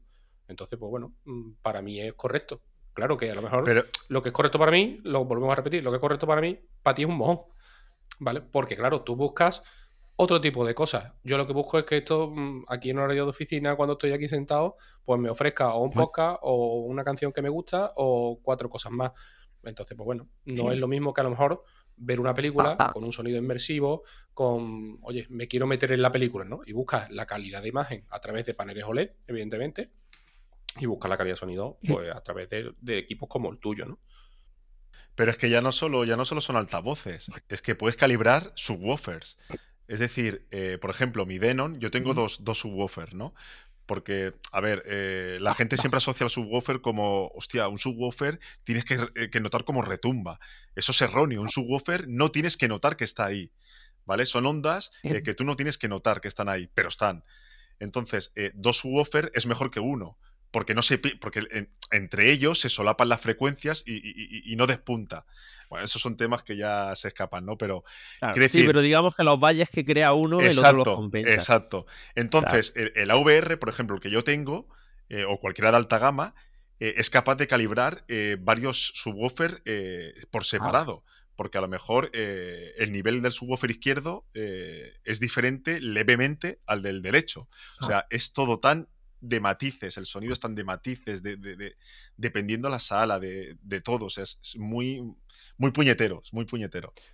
Al final esos barridos que decís no dejan de ser barridos de frecuencia, ¿no? Esos pitidos que emite. Y claro, con eso lo que hace es que en distintos puntos de la habitación miden la respuesta para integrar lo mejor posible a su altavoz en la sala. Nunca hay dos salas iguales, ¿no? Entonces esa reflexión del sonido y cómo lo percibe el micro al final cambia. Por eso se utilizan ese tipo de algoritmos y cada marca tiene, digamos, su sistema propietario. Dígase el Odyssey que tiene Deno, el IPAO de Yamaha, ¿no? Los conoceréis algunos.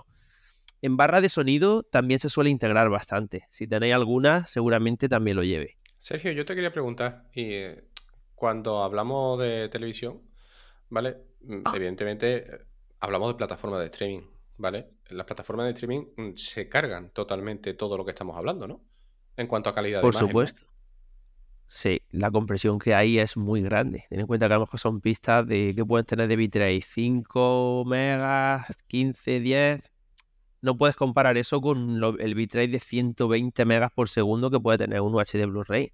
Entonces luego a la hora de notar ese detalle en zonas de negro muy cercanas al negro o grises muy profundos, es muy fácil ver luego los bloques de compresión. Yo creo que nuestra memoria queda aquel famoso capítulo de HBO, Juego de Tronos, ¿verdad?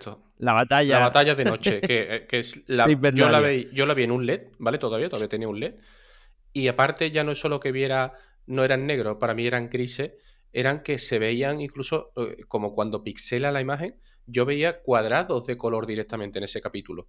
¿vale? Mm, ni siquiera veía mm, diferencias tonales, sino que eran cuadrados de color como, oye, como una pantalla vieja, ¿vale? Y, claro, si después lo coges y lo ves en 4K eh, en tu una tele OLED y tal igual, tú dices, es que este no es el mismo capítulo, ¿vale? Claro. Hay mucha gente, bueno, me acuerdo que fue muy sonado, porque claro, mucha gente pagó la suscripción solo para ver esos últimos capítulos y dijo, pero que no acaban de vender aquí, ¿no? ha mejorado también mucho la plataforma. Si os dais cuenta ahora, por ejemplo, HBO con el tiempo ha incluido ya sonido, incluso Dolby Atmos también, sobre un flujo Dolby Digital Plus, pero tú ya puedes ver también Juego de Tronos en Dolby Atmos. Han ido mejorando, pero deja mucho que desear. Si quieres tener la mejor experiencia posible, tienes que tirar de o de descarga o de comprarlo en formato físico. Y, el tema, por ejemplo, de cuando ves los Blu-ray, ¿vale? Yo aquí, aquí un desconocimiento absoluto. Es decir, yo creo que no compro un, algo físico desde una película en DVD, ¿vale? Que con una resolución irrisoria comparado con lo que hay ahora, ¿no? Pero, por ejemplo, si eh, dentro de Blu-ray hay varias calidades, porque mm, yo veo Blu-ray, Blu-ray, no sé qué, eh, aunque lo veamos en internet, ¿no? Pero ves calidades que tú dices, es que, espérate, es que el Blu-ray es distinto o, o no es distinto. El Blu-ray nació en 2007, digamos, lo sacó Sony y bueno, el Blu-ray lo que venía era ampliar, digamos, la capacidad que tenía ya el DVD. Pasábamos de, de 4,7 gigas a 50 gigas de capacidad. Entonces ya fue como meter mucho más bitrate de las películas y dar el salto ya al 1080p, ¿no? Y a formatos de sonido nuevos también que introdujo. Ese Blu-ray después ha mejorado han incluido más capas en el mismo disco y hemos podido tener el UHD, que es lo que habrá ahora, ¿no? El Ultra HD Blu-ray. Claro, aquí ya sí que saltamos a la, al HDR. Digamos, ella el paso más ese que tiene el HDR, expandir el espacio de color y ya pues meter sonido, eh, formatos de sonido eh, sin pérdida, como el Dolby Atmos, el DTSX y demás y no sabemos lo que nos traerá el futuro, pero a día de hoy el físico ya está bastante de capa caída. Lo que sí tenemos que hacer nosotros como consumidores es exigir o interesarnos bastante por la calidad y que todos estos servicios de vídeo bajo demanda, Netflix, HBO el Disney, eh, nos incluyan audio de mejor calidad y vídeo de mejor calidad. Porque si no, vamos un paso hacia atrás, si os dais cuenta. Sí, y ya no solo eso, ¿no? Sino también yo, por ejemplo, me da muchísimo coraje en este caso, ¿no? Me pasa igual con los libros, ¿no? Es decir, mm, tú te compras una película, ¿vale? Y prácticamente ahora ya creo que es algo más estándar que te puedas o, tengas acceso a una versión digital, ¿vale? Pero antes no, es decir, tú antes te comprabas una película y no todo el mundo tiene un Blu-ray portátil que pueda disfrutar y es más, un Blu-ray portátil tampoco tiene sentido alguno porque el Blu-ray mínimo mínimo sería para verlo en pantalla grande, ¿no? Para disfrutarlo algo. Entonces, mm, claro, tú dices, oye, hostia, es que ahora vemos contenido en 10 pulgadas, en 6 pulgadas, y cuando estamos sentados, a lo mejor la vemos pues en 50, de 50 a 70 pulgadas como un término medio, ¿no? Pero claro, mm, es decir, pagas un pico por un soporte físico, ¿y por qué no me das acceso al digital que yo lo mueva y me lo lleve a todos lados, ¿no? Eh, me pasa, y, esto eh, viene también a, colación de los libros, ¿no? Es decir, los libros, hoy en día, un libro, 21 euros, mm, tiene un margen muy alto, ¿vale? De ganancia, porque el papel, cada vez se utiliza un papel más reciclado, papel es más barato y quizás cueste más el transporte en sí que la impresión, ¿vale? Y ahora te compras el libro y yo lo que digo, hombre, a todo nos gusta leer en papel físico. A mí, por ejemplo, no, ¿no? Pero a mi mujer mm, no le quites el libro físico. Pero ¿por qué yo cuando pago 21 euros por el libro no me das una copia en digital? Que yo pueda disfrutarla, porque el libro al final también tiene su momento eh, a la hora de leer y a la hora de, disfrutar, de disfrutarlo, pero es que a lo mejor tú te llevas un libro normal, ¿vale? Pero llévate un libro de Ken Follett ¿vale? Estamos hablando de 600, 800 páginas al tío porque escribe así y, ahora carga tú con un libro de 800 páginas para que te leas tres porque no tengas tiempo en todo el día, ¿no? Entonces, mm, son cosas que, me duele, me quema, pero es que la industria va al revés, ¿no? Es decir, eh, cuanto más restrictiva, mejor. Entonces es lo que no, lo que no llego a entender, ¿no? En este caso. También nosotros, por lo mejor por edad también, pues nos ceñimos más a lo tangible, a ese libro, a ese videojuego en físico o a esa película en físico, ese disco de vinilo, como decía Kim Mikkel, ¿no? Pero a las nuevas generaciones, ¿qué es lo que les interesa? Son muy de usar y tirar, ¿no? Son de ir a lo rápido. Ellos van a preferir a lo mejor un, libro digital o descargarse ese videojuego digitalmente en una, en una plataforma de streaming. Sí, es la generación. Yo le llamo la generación de expreso. Es decir, ellos ponen la casolita, le dan el botón y café directamente. Claro, que nosotros siempre hemos tenido pues a acumular, a tener esas colecciones y tener... en cambio ellos es como, tenemos poco espacio, vamos a lo práctico Entonces yo creo que también el futuro tiende mucho a lo digital, en muchos ámbitos, en, el, en la lectura, en todo. Entonces... Yo, para ir cerrando... Yo tengo otra pregunta porque mm, lo que comentábamos al principio del episodio, ¿no? Las, la tecnología de la imagen ha ido evolucionando, pero con matices, es decir, poco a poco, introduciendo pequeñas mejoras, pero no ha supuesto ningún, ningún boom, ¿no? Eh, creo, creo que todos estaremos de acuerdo en que el mejor modo de, HDR es el Dolby Vision, ¿vale? Porque es un HDR dinámico, no es estático. Em, pero claro, el Dolby Vision realmente está capado está capado porque el Dolby Vision está pensado, eh, está masterizado para paneles, o sea, para un color 12 bit, ¿no? De profundidad. Entonces, actualmente todos los televisores, los paneles que montan son 10 bits. Em, ¿Cuándo crees, ¿Cuándo crees que van a, implementar los paneles 12 bit? ¿Por qué no han implementado ya? ¿Y, qué va a suponer? Porque yo entiendo que cuando salgan los paneles 12 bit, los televisores 12 bit, eh, vamos a, babear otra vez, ¿no? Porque vamos a, percibir por cuatro veces la, cantidad de colores, ¿no? Que, puede arrojarnos el panel, ¿no? ¿Es así? Añadir más bits, digamos, lo que hace es añadir más profundidad de color, más combinaciones posibles de colores. Entonces, eh, yo creo que más importante todavía en el Dolby Vision es que las televisores lleguen a esos 10.000 nits que supone, especifica esa norma. Porque ahí es cuando tendremos ese, ese chorro de luz que, que nos va a permitir, digamos, acercarnos ya a una imagen lo más real posible. También es cierto que Dolby Vision, al hacer un mapeo, ¿vale? Arreglado al dispositivo de visualización y el dispositivo fuente, pues siempre te va a ajustar mucho mejor la dinámica ante la carencia de que los dispositivos actuales lleguen a esos niveles de luz, ¿vale? Pero bueno, que a día de hoy un HDR10 bien calibrado tampoco tiene mucho que envidiar, ¿vale? Vale. Daros cuenta, daros cuenta que al final hemos acabado hablando más de sonido que de imagen, ¿eh? Porque la imagen es un poco difícil de explicar si no es in situ y viéndolo con, con vídeo y demás. Pero yo no sé si estaréis de acuerdo que es más importante incluso en el mundo del cine el audio que la imagen, ¿eh? Bueno, yo creo que van casados, pero sí, es cierto. Todo esto daría también para una segunda parte, que de todas formas, por el inicio accidental que hemos tenido en pruebas y demás, siempre nos ocurre lo mismo. Yo te iba a decir que igualmente eh, te emplazo para una segunda parte porque esto está en continuo cambio, en continua actualización. Seguramente cuando en el CES eh, LG presente ya de manera oficial sus nuevos paneles y tal, yo por mi parte te puedes venir y te puedes pasar cuando quieras, sobre todo para seguir hablando, porque es un mundo súper complejo que a todos nos pilla. Tienes que estar muy encima de él o tienes que estar muy, muy al día en cuanto a noticias, pero siempre hay novedades seguramente frescas que analizar y sobre todo cosas que mejorar. Por ejemplo, yo te preguntaba en mi caso particular, que muchos oyentes seguramente no estén escuchando y estén en la misma situación, en mi caso, en el de David y tal, Así que mm, no quita, por supuesto, otro, otra visita y seguir hablando, en este caso, más de imagen que, por ejemplo, de sonido.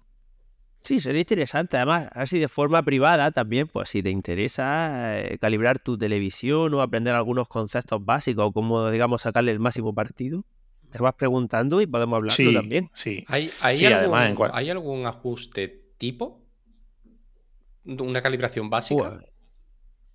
Pues para empezar, ya te digo, huir de los modos de imagen dinámico, deportes y tal, que, que, te dan una imagen, si es verdad, muy vibrante, muy llamativa a los ojos y tal, pero tirar a los modos que sean lo más parecido a cine. Porque claro, ahí vas a tener una escala de gris, digamos, lo más eh, cercana posible a un D65, que ya empezamos a hablar de términos muy... Tampoco interesará mucho a los oyentes, pero que es complejo el mundo de la calibración entonces tú ya tendrías, digamos, eh, mira, te hago la, analogía. ¿Tenéis algún móvil iPhone vosotros? Sí. Sí, yo por ejemplo, que iPhone depende de las condiciones lumínicas, tú estás mirando la pantalla, algunas veces el color es más cálido y de repente sale a exterior y se pone la pantalla como azulada de repente, ¿no? ¿No os pasa? Sí, el modo Trutón creo que es. Pues a ver, eso es porque cambia, digamos, la temperatura de color de la pantalla. En cambio, cuando tú tienes un tono cálido, un tono AD65, que lo ves en interior, más amarillento, ¿no? ese tono, digamos, es el, el, aceptado por la industria como estándar. Eso, eso, eso me pasó a mí porque yo antes de calibrar, eh, es lo que tú dices, ¿no? Esto Samsung lo, ha hecho siempre de puta madre en cuanto a marketing. Te vende los modos de imagen vívidos y dice, hostia, es que el césped, el césped parece eh, algo de... de Súper verde. Sí, de, central nuclear, ¿sabes? Y ese eh, cielo tan azul, ¿no? Claro, es lo primero que te llama la atención, pero luego dices, es, que no es lo real. Entonces yo la primera vez que puse el modo cine calibrado, dije, hostia, pues es que veo como las caras hasta como amarillas. Pero en cuanto acostumbras la vista, que te lleva nada, dos o tres horas, luego no quieres salir del modo cine porque dices, e, e, es que es, e, es como se tiene que ver, ¿no?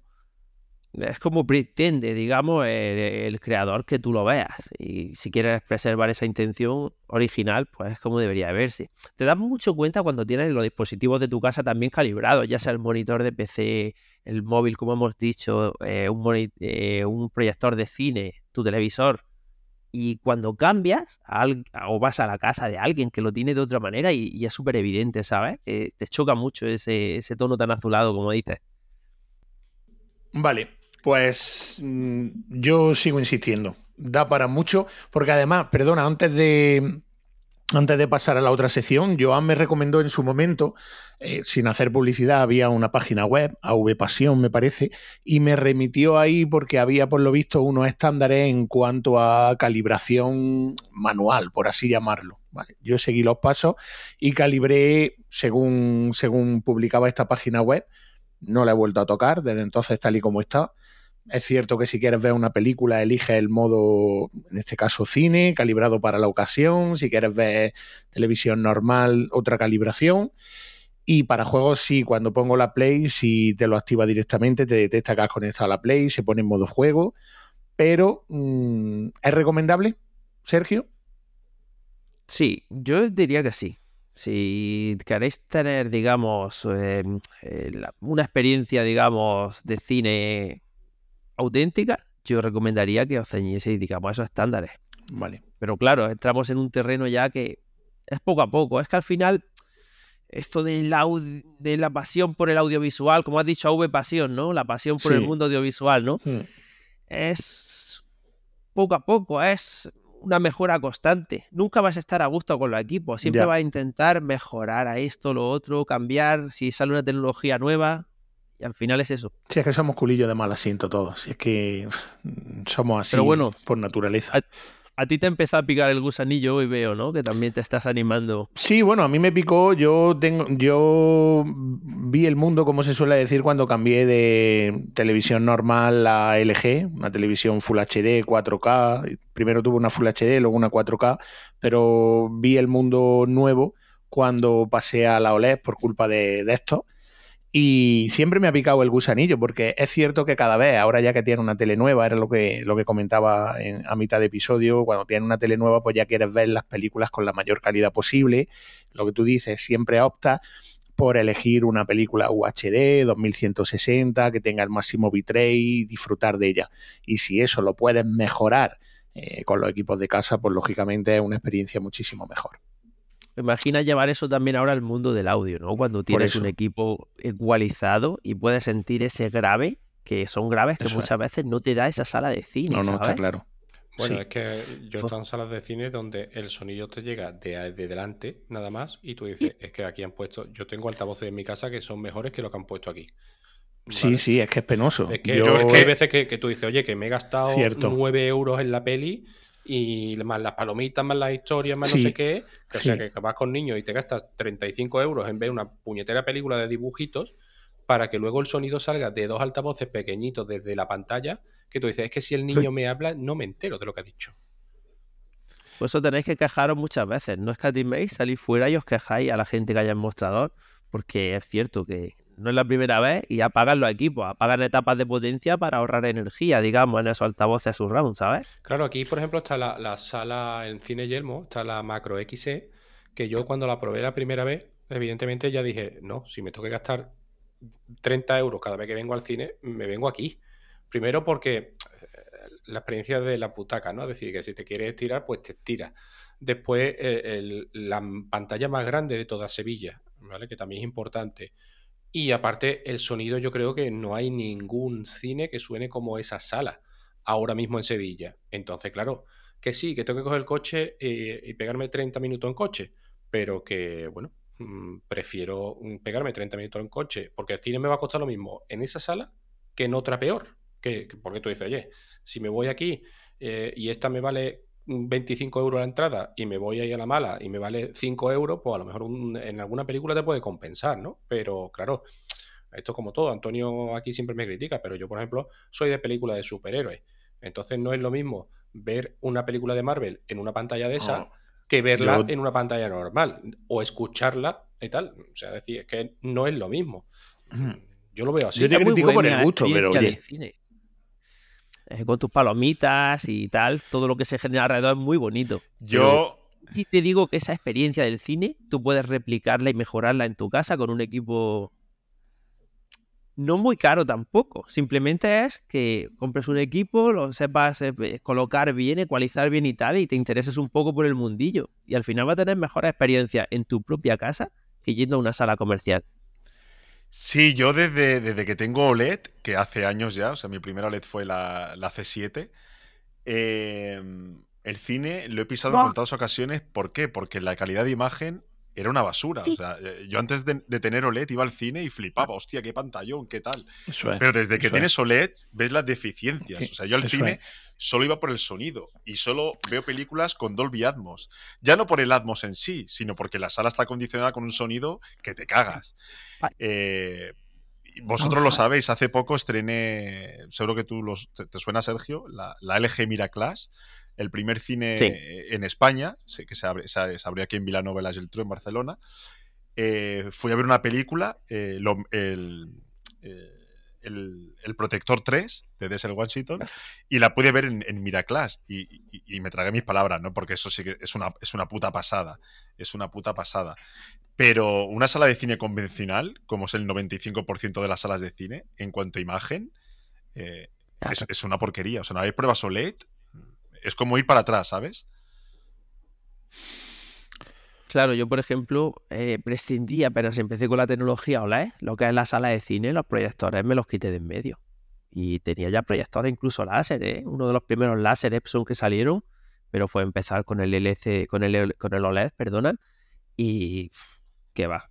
Es que al final estás con las sondas, estás acostumbrado a meterle los equipos y demás, y dices, pero si es que estos niveles de negro y estos niveles de luz es imposible que te los dé un proyector. Así que yo ya no volvería a la proyección doméstica. Nunca, nunca, nunca. Siempre voy a intentar OLED y cada vez más grande, ¿vale? Pero dentro de esa tecnología o de lo que venga, mejor. Sí, no, está claro que la experiencia en casa cada vez está mejorando muchísimo más al cine. Vale, pues si os parece bien, chicos, lo dejamos aquí y cambiamos de, cambiamos de sección. Nos vamos a, a chuletón y patata y te paso, David, si quieres, el testigo y nos cuentas qué tienes tú para esta semana. Pues mira, yo lo que tengo es esto. Porque, si os digo la verdad, esta semana. ¿Qué pasa? ¿Que no has hecho los deberes o no, qué? No, es que esta semana yo no sé qué es lo que ha pasado, pero mm, se me ha ido el santo al cielo. O sea, es decir, es más, cuando me he dado cuenta he, dicho, he dicho, coño, es miércoles. Eh, hoy grabamos a las cinco y media, pero es que eran las 4 de la tarde. Que es más, cuando Joan me ha dicho antes, oye, métete a las 5, creo. Me ha dicho, oye, métete ya en la sala y tal. He dicho, espérate, que es que estoy acabando un trabajo de mi hija. Y tal, mm, es cierto que como, bueno, por la situación personal, pues mi mujer ha estado más tiempo fuera en casa de sus padres. He estado haciendo cosas de papá, ¿no? Es decir, haciendo deberes con el peque, llevándolos a extraescolar y tal y cual. Y la semana se me ha pesado volar, pero es que no he estado prácticamente ninguna tarde sentado delante del ordenador. Y por las mañanas, como estoy haciendo un curso de, hacking, ¿ale? Para que lo sepáis, pues. Mm, ah, pero ya he empezado con eso. No, no, no. el, de inteligencia artificial y, Big Data empieza en, en enero. ¿Vale? esto ha sido otra cosa que he cogido a nivel particular, que me lo he comprado, y bueno, pues me interesaba el tema por lo menos para conocerlo. Y, estoy haciendo el curso por las mañanas. Y por la tarde es que ya te digo, entre las cosas de eso, extraescolares, deberes, historia y tal, no me he parado a nada. A nada. O sea, es decir, os puedo decir, chuletón no tengo. Y en patatica, mientras que estábamos hablando, pues sí es verdad que, bueno, pues como el vídeo de la semana ha ido un poco sobre, sobre la copia de seguridad de Asustor, ¿vale? En este caso, eh, un palito ¿vale? A, la gente de, de, Asustor. No es por nada, sino porque eh, para máquinas virtuales, ¿vale? Para el curso me hacía falta montar un Kali. Y, resulta que, bueno, eh, oye, tengo un NAS, pues voy a montarlo en el NAS, ¿no? Eh, la máquina Kali no pide muchos requisitos, ¿no? Entonces, pues, mm, venga, ¿qué, plataforma utilizas para...? Porque yo venía de Synology, VPN Server, le metes la máquina que tú quieras, la montas, la levantas y fuera, ¿no? Y un clic y a funcionar. Vale, pues en Asustor no, mm, no hay VPN Server, ¿vale? Directamente. Eh, te tienes que instalar VirtualBox desde la parte de la tienda y no sabía por qué. Resulta de que a mí no me funcionaba, no me arrancaba la máquina. Aparte de que VirtualBox también tiene su miga, ¿no? Pero no conseguía arrancarme la máquina y cuando quería, la máquina arrancaba y quería acceder a ella, ¿vale? Por escritorio remoto en este caso, pues resulta que cada vez que le metía las credenciales la máquina abortaba. Se cerraba la máquina y se paraba. Mm, como necesitaba la máquina, al final, ¿qué hice? Tiré de VMware de manera gratuita, ¿vale? Que hay una parte para Mac, por ejemplo, para Mac y para Windows, ¿no? Que la puedes usar gratuita. Y VMware mm, le tiras el ISO y la coge, funciona y ya está, ¿no? Y la ha instalado en el, al final en, el Mini, ¿no? Que también tiene potencia de sobra como para ejecutar una máquina virtual. Entonces, desde aquí otra, otra pullita un poquito para Asustor, ¿vale? De todas maneras, deciros que sí es verdad que la comunicación con Asustor pues sí está yendo de la mano, ¿vale? Que por ahí podía tirar un poco a chuletón a la comunicación con ellos, ¿vale? Porque gracias a, Rubén, a Rubik, ¿no? Pues eh, está viendo un contacto un poco más directo con, la marca y ya me ha pedido que incluso en el vídeo que saqué, que bueno, que ponía un poquito verde ese proceso de restauración de datos y de la copia y tal, me dijo, oye, eh, apórtanos tus soluciones, ¿vale? Eh, porque es un procedimiento que interesa conocer y tal. Y oye, si otras marcas lo tienen mejor, pues coño, mm, que no sea por aquí, ¿no? Que no sea por parte de, dar información, ¿no? Que para eso además mm, sabéis que yo me caso poco con las marcas y digo lo que pienso y sobre todo cuando lo uso, mm, transmito lo que me ha dolido a mí, ¿no? Entonces, pues bueno, pero la verdad que no, no, no le veo una herramienta de virtualización potente eh, ni fácil, ¿vale? A, a Asustor y sobre todo porque me meto en el grupo de Asustor y resulta de que eh, me dicen, no, es que a ti te pasa algo raro, abre un tica soporte. Y ahí me entra la pereza máxima, ¿vale? Porque al final abrir un ticket a soporte tienes que tener un DDNS de Asustor porque tienes que dar permiso o tienes que activar esta conexión inversa, ¿no? Que hay, ¿vale? Y a mí esas cosas no me gustan, ¿vale? Personalmente, me da igual que sea la marca y tal, pero es que no me gusta. Es decir, no quiero abrir mi NAS a nadie, ¿vale? Mi NAS está en la IP local y San se acabó, ¿vale? Entonces me da pereza y al final como lo solucioné con la máquina de VMware, pues, pues no le abro ni ticket. Es que no lo voy a usar, no voy a usar VirtualBox, o sea, no, me ha gustado y no lo voy a usar. Entonces, pues bueno, eh, es una pena, pero desde aquí la patatita, por ejemplo, lo puedo tirar para, para ello. Y chuletón, yo digo que no, no tengo esta semana.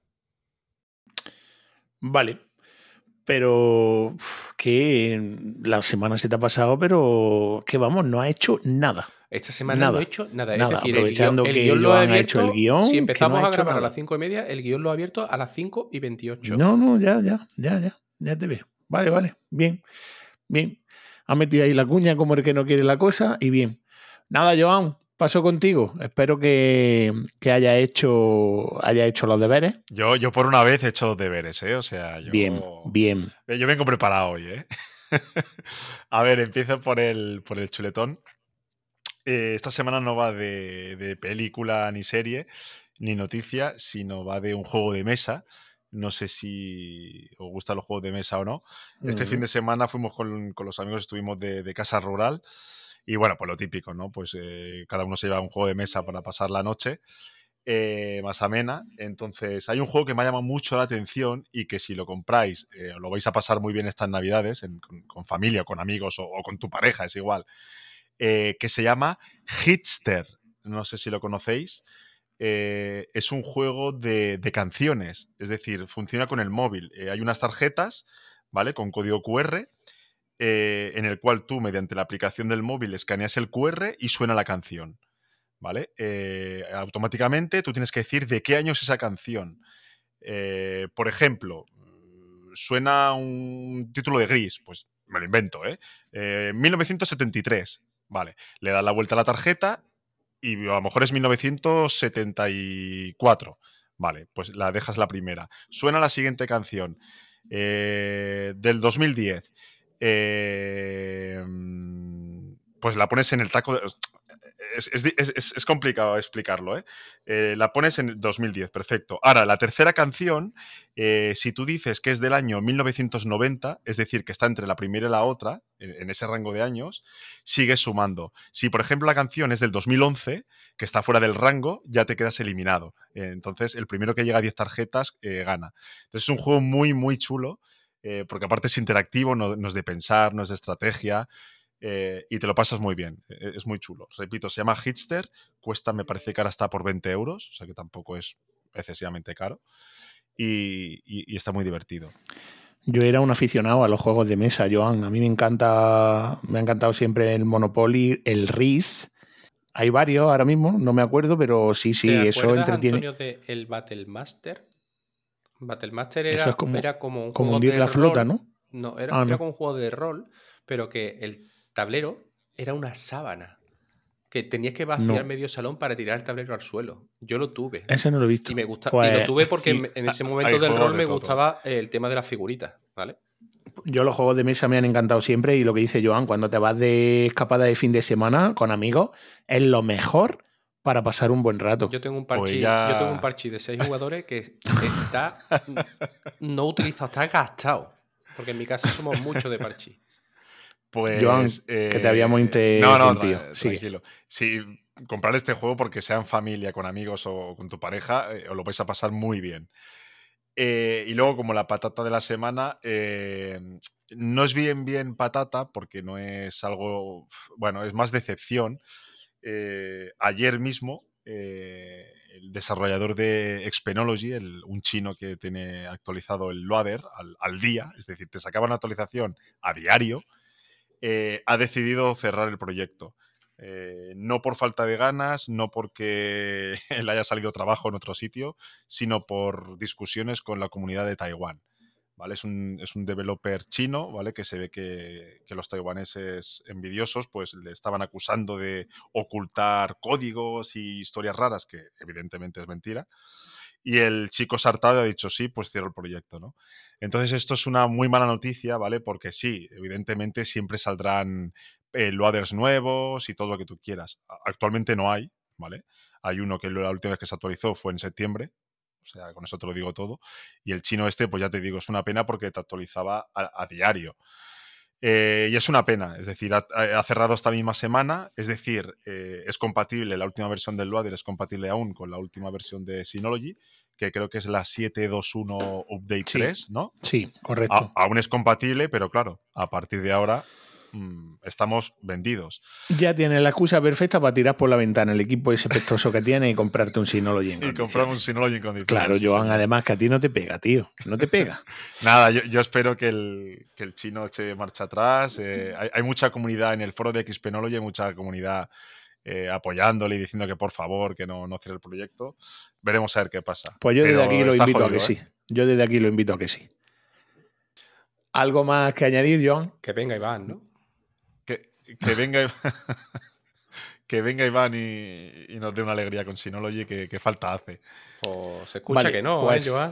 Se escucha lo contrario, vamos a ver. Yo, espero, yo espero que, venga, que, venga, Iván y, y nos cuente, ¿eh? Yo estuve hablando el viernes con ellos, pero bueno, eso lo dejaremos, si os parece, para otro momento. Vale, pues mi chuletón va para una película que estuvimos hablando en, la comunidad de, Telegram que tenemos de detrás del, mostrador, concretamente la película Co-Web. Eh, bueno, traducida, según lo dicen en español, es No tengas miedo. Y yo, pues, la verdad que me llevé una grata sorpresa, me gustó bastante me esperaba otra cosa así, más tipo Smile, de cosas raras y tal, pero tiene un muy buen argumento. No voy a hacer, por supuesto, spoilers, pues ya sabéis que el de los spoilers es siempre nuestro queridísimo amigo Bilito. Yo solamente voy a decir que, bueno, eh, lo que más o menos relata la sinopsis de, de la ficha de la película y es que un chico de 8 años vive atormentado por culpa de una serie de golpes que vienen del interior de la pared de su dormitorio y nada, sus padres insisten que, solo, que es fruto de su imaginación, que solo está en su interior, pero a medida de que Peter va intensificando ese miedo, pues empieza a creer que sus padres puede ser que estén escondiendo algo o que tengan un terrible secreto. Fin. Os la recomiendo porque además dura muy poquito, creo que es una hora y media de peli, se ve muy bien y la verdad que a mí a Raquel nos gustó, la vimos el sábado, el domingo, no me acuerdo, pero, pero bien. Y la patata, pues bueno, ya sabéis que mi lucha encarnizada y lucha perdida con Amazon, que no lo puedo ver, no lo soporto, no por nada, sino porque hay muchas empresas detrás eh, que pliegan y que mm, asumen el cierre por culpa de este gigante. Yo sé que es una lucha y una batalla perdida, pero desde aquí me reivindico y sigo diciendo que la gente no es consciente para nada de todo el daño que supone y que está haciendo este monstruo, este gigante que cada vez, como asume mayor monopolio, pues hace que sus normas cada vez vayan siendo eh, las que le parecen o las que quiere.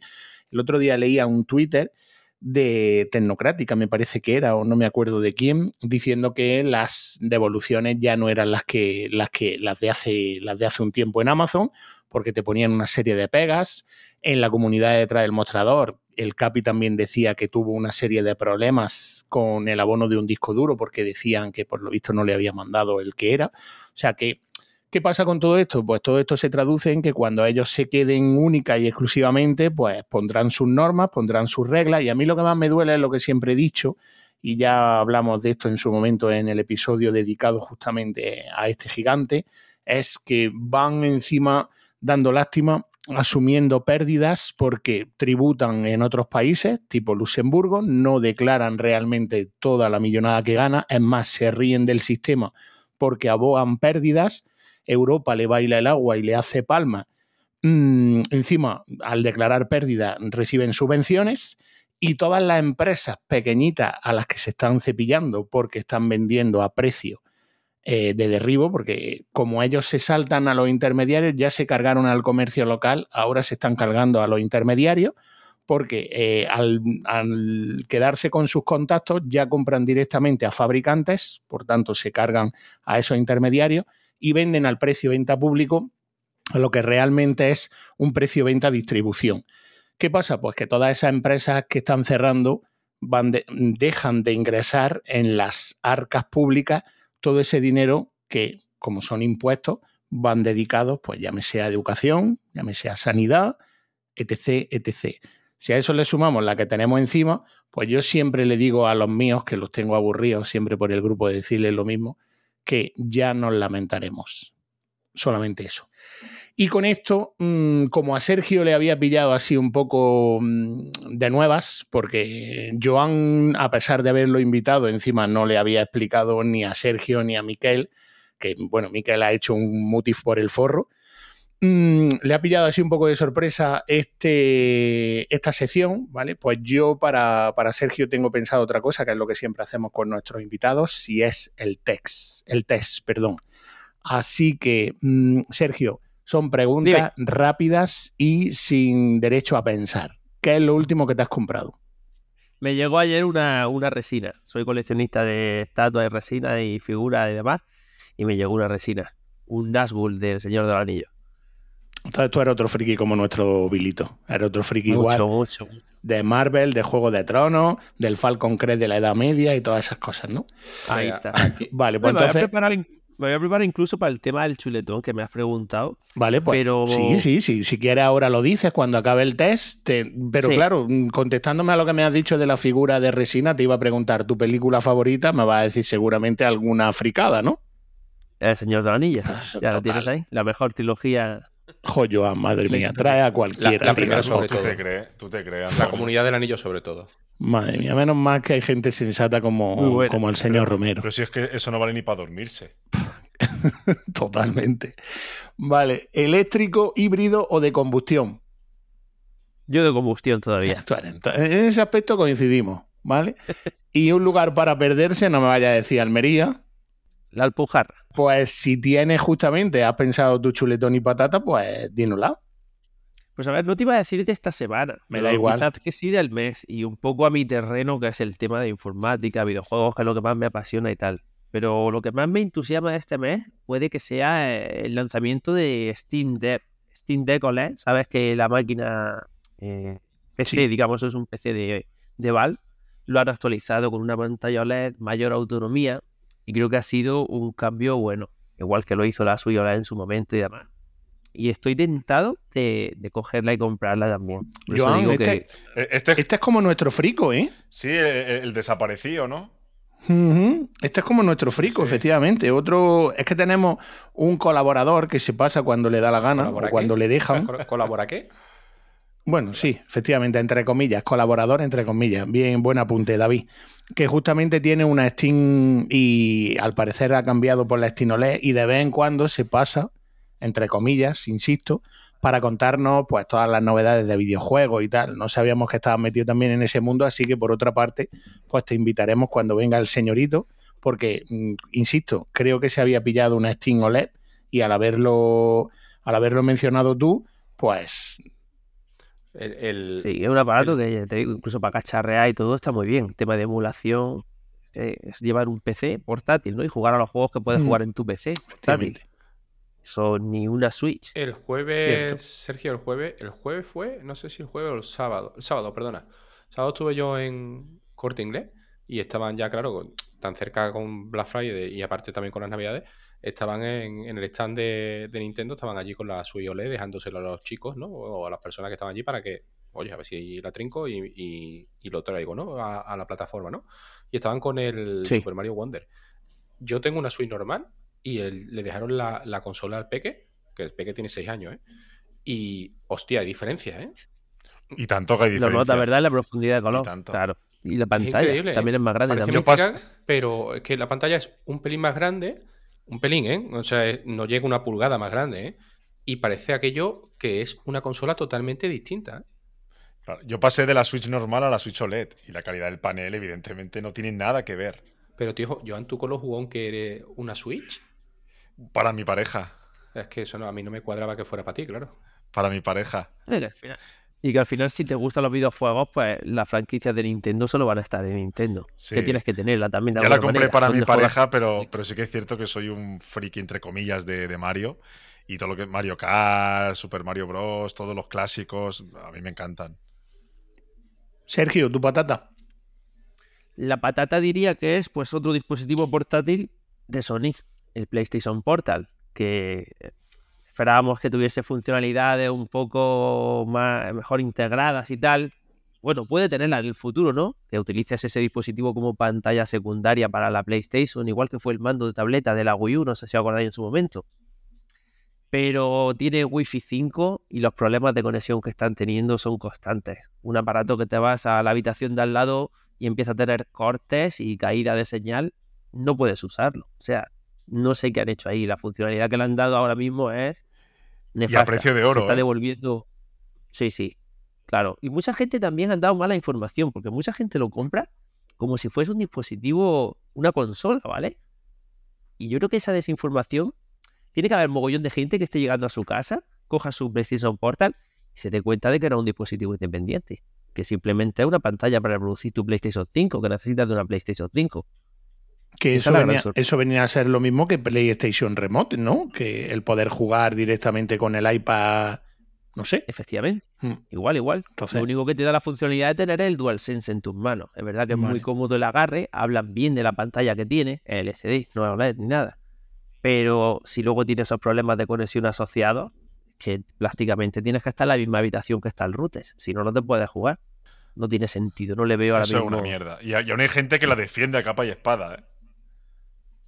Sí, hay mucho. Bueno, igual si ves canales de internet, pues ten en cuenta que también el marketing que tiene Sony es muy fuerte. Hombre, tiene todos los medios comprados, con eso ya.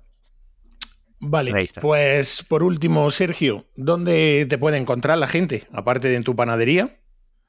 Pues como no uso redes sociales, no, te puedo decir nada. Un sensato. Vale, pues como. Antonio, Antonio, perdona que te corte. ¿Tú te crees que un tío que, tiene que estar a, las 2 de la, de la madrugada amasando ya pan y está aquí con nosotros a las sí, 9 total, de la noche. Total. Eh, eh, Cierto. La verdad que sí, la verdad que se nos ha ido el santo al cielo porque hemos empezado más tarde y encima, fíjate, no se ha negado absolutamente a responder a nada. Por último, Sergio, aquí tenemos una norma desde hace unas semanas y es que todos los invitados que nos visitáis nos gusta preguntaros que a quién nominaríais para que viniese al podcast. Ahí te he pillado, Vale. ¿eh? Tema de imagen, sonido. Tema de ¿qué lo que te dé la gana. Menos políticos y futbolistas, que eso ya. Como si quieres decir al CEO de Nintendo. Por pedir. Otra cosa que quiera, eso es, por pedir. Luego tenemos a David que hace la búsqueda cuando quiere, pero Y tú siempre por dentro pedir. del mundo, siempre dentro del mundo tecnológico, ¿no? Sí, por supuesto, no me vas a traer a Lolita Flores. Pues no sab- es que ahora mismo uf, no sabría decirte. Igual luego por Telegram te digo, ¿vale? Algún amigo o algo que esté interesado Vale, de cierto. Vale, pues luego me dices y lo metemos en las notas del Le episodio. hemos pillado en frío, ¿eh? Sí, por eso. Si es que no le has adelantado el guion, que para eso se hace, precisamente. Para le que... pregunté, le pregunté, digo, dame la escaleta o lo que Eh, queráis bueno. hablar, los temas, tratar, me lo preparo, digo, Has venido, claro. has venido en frío total. Te me habéis pillado llegando de la ITV, encima tú me la has suspendido. Sí, pues yo la he...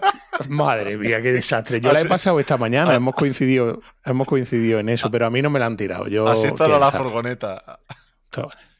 Ya te digo, no, no, pues ¿sabes qué pasa? Que, que le has sacado ya una tontería, ¿eh? El, el espejo retrovisor, un arañazo. Buah, un arañazo. ¿Qué dices? Ey, fallo, fallo grave. Qué. ¿Qué dices? Pero si yo tengo el, el- el retrovisor colgando con celo y no. También es donde quiere. Bueno, tú, Pues soy yo. tú el coche Sí. que el de los picapiedras, Joan, ¿o qué?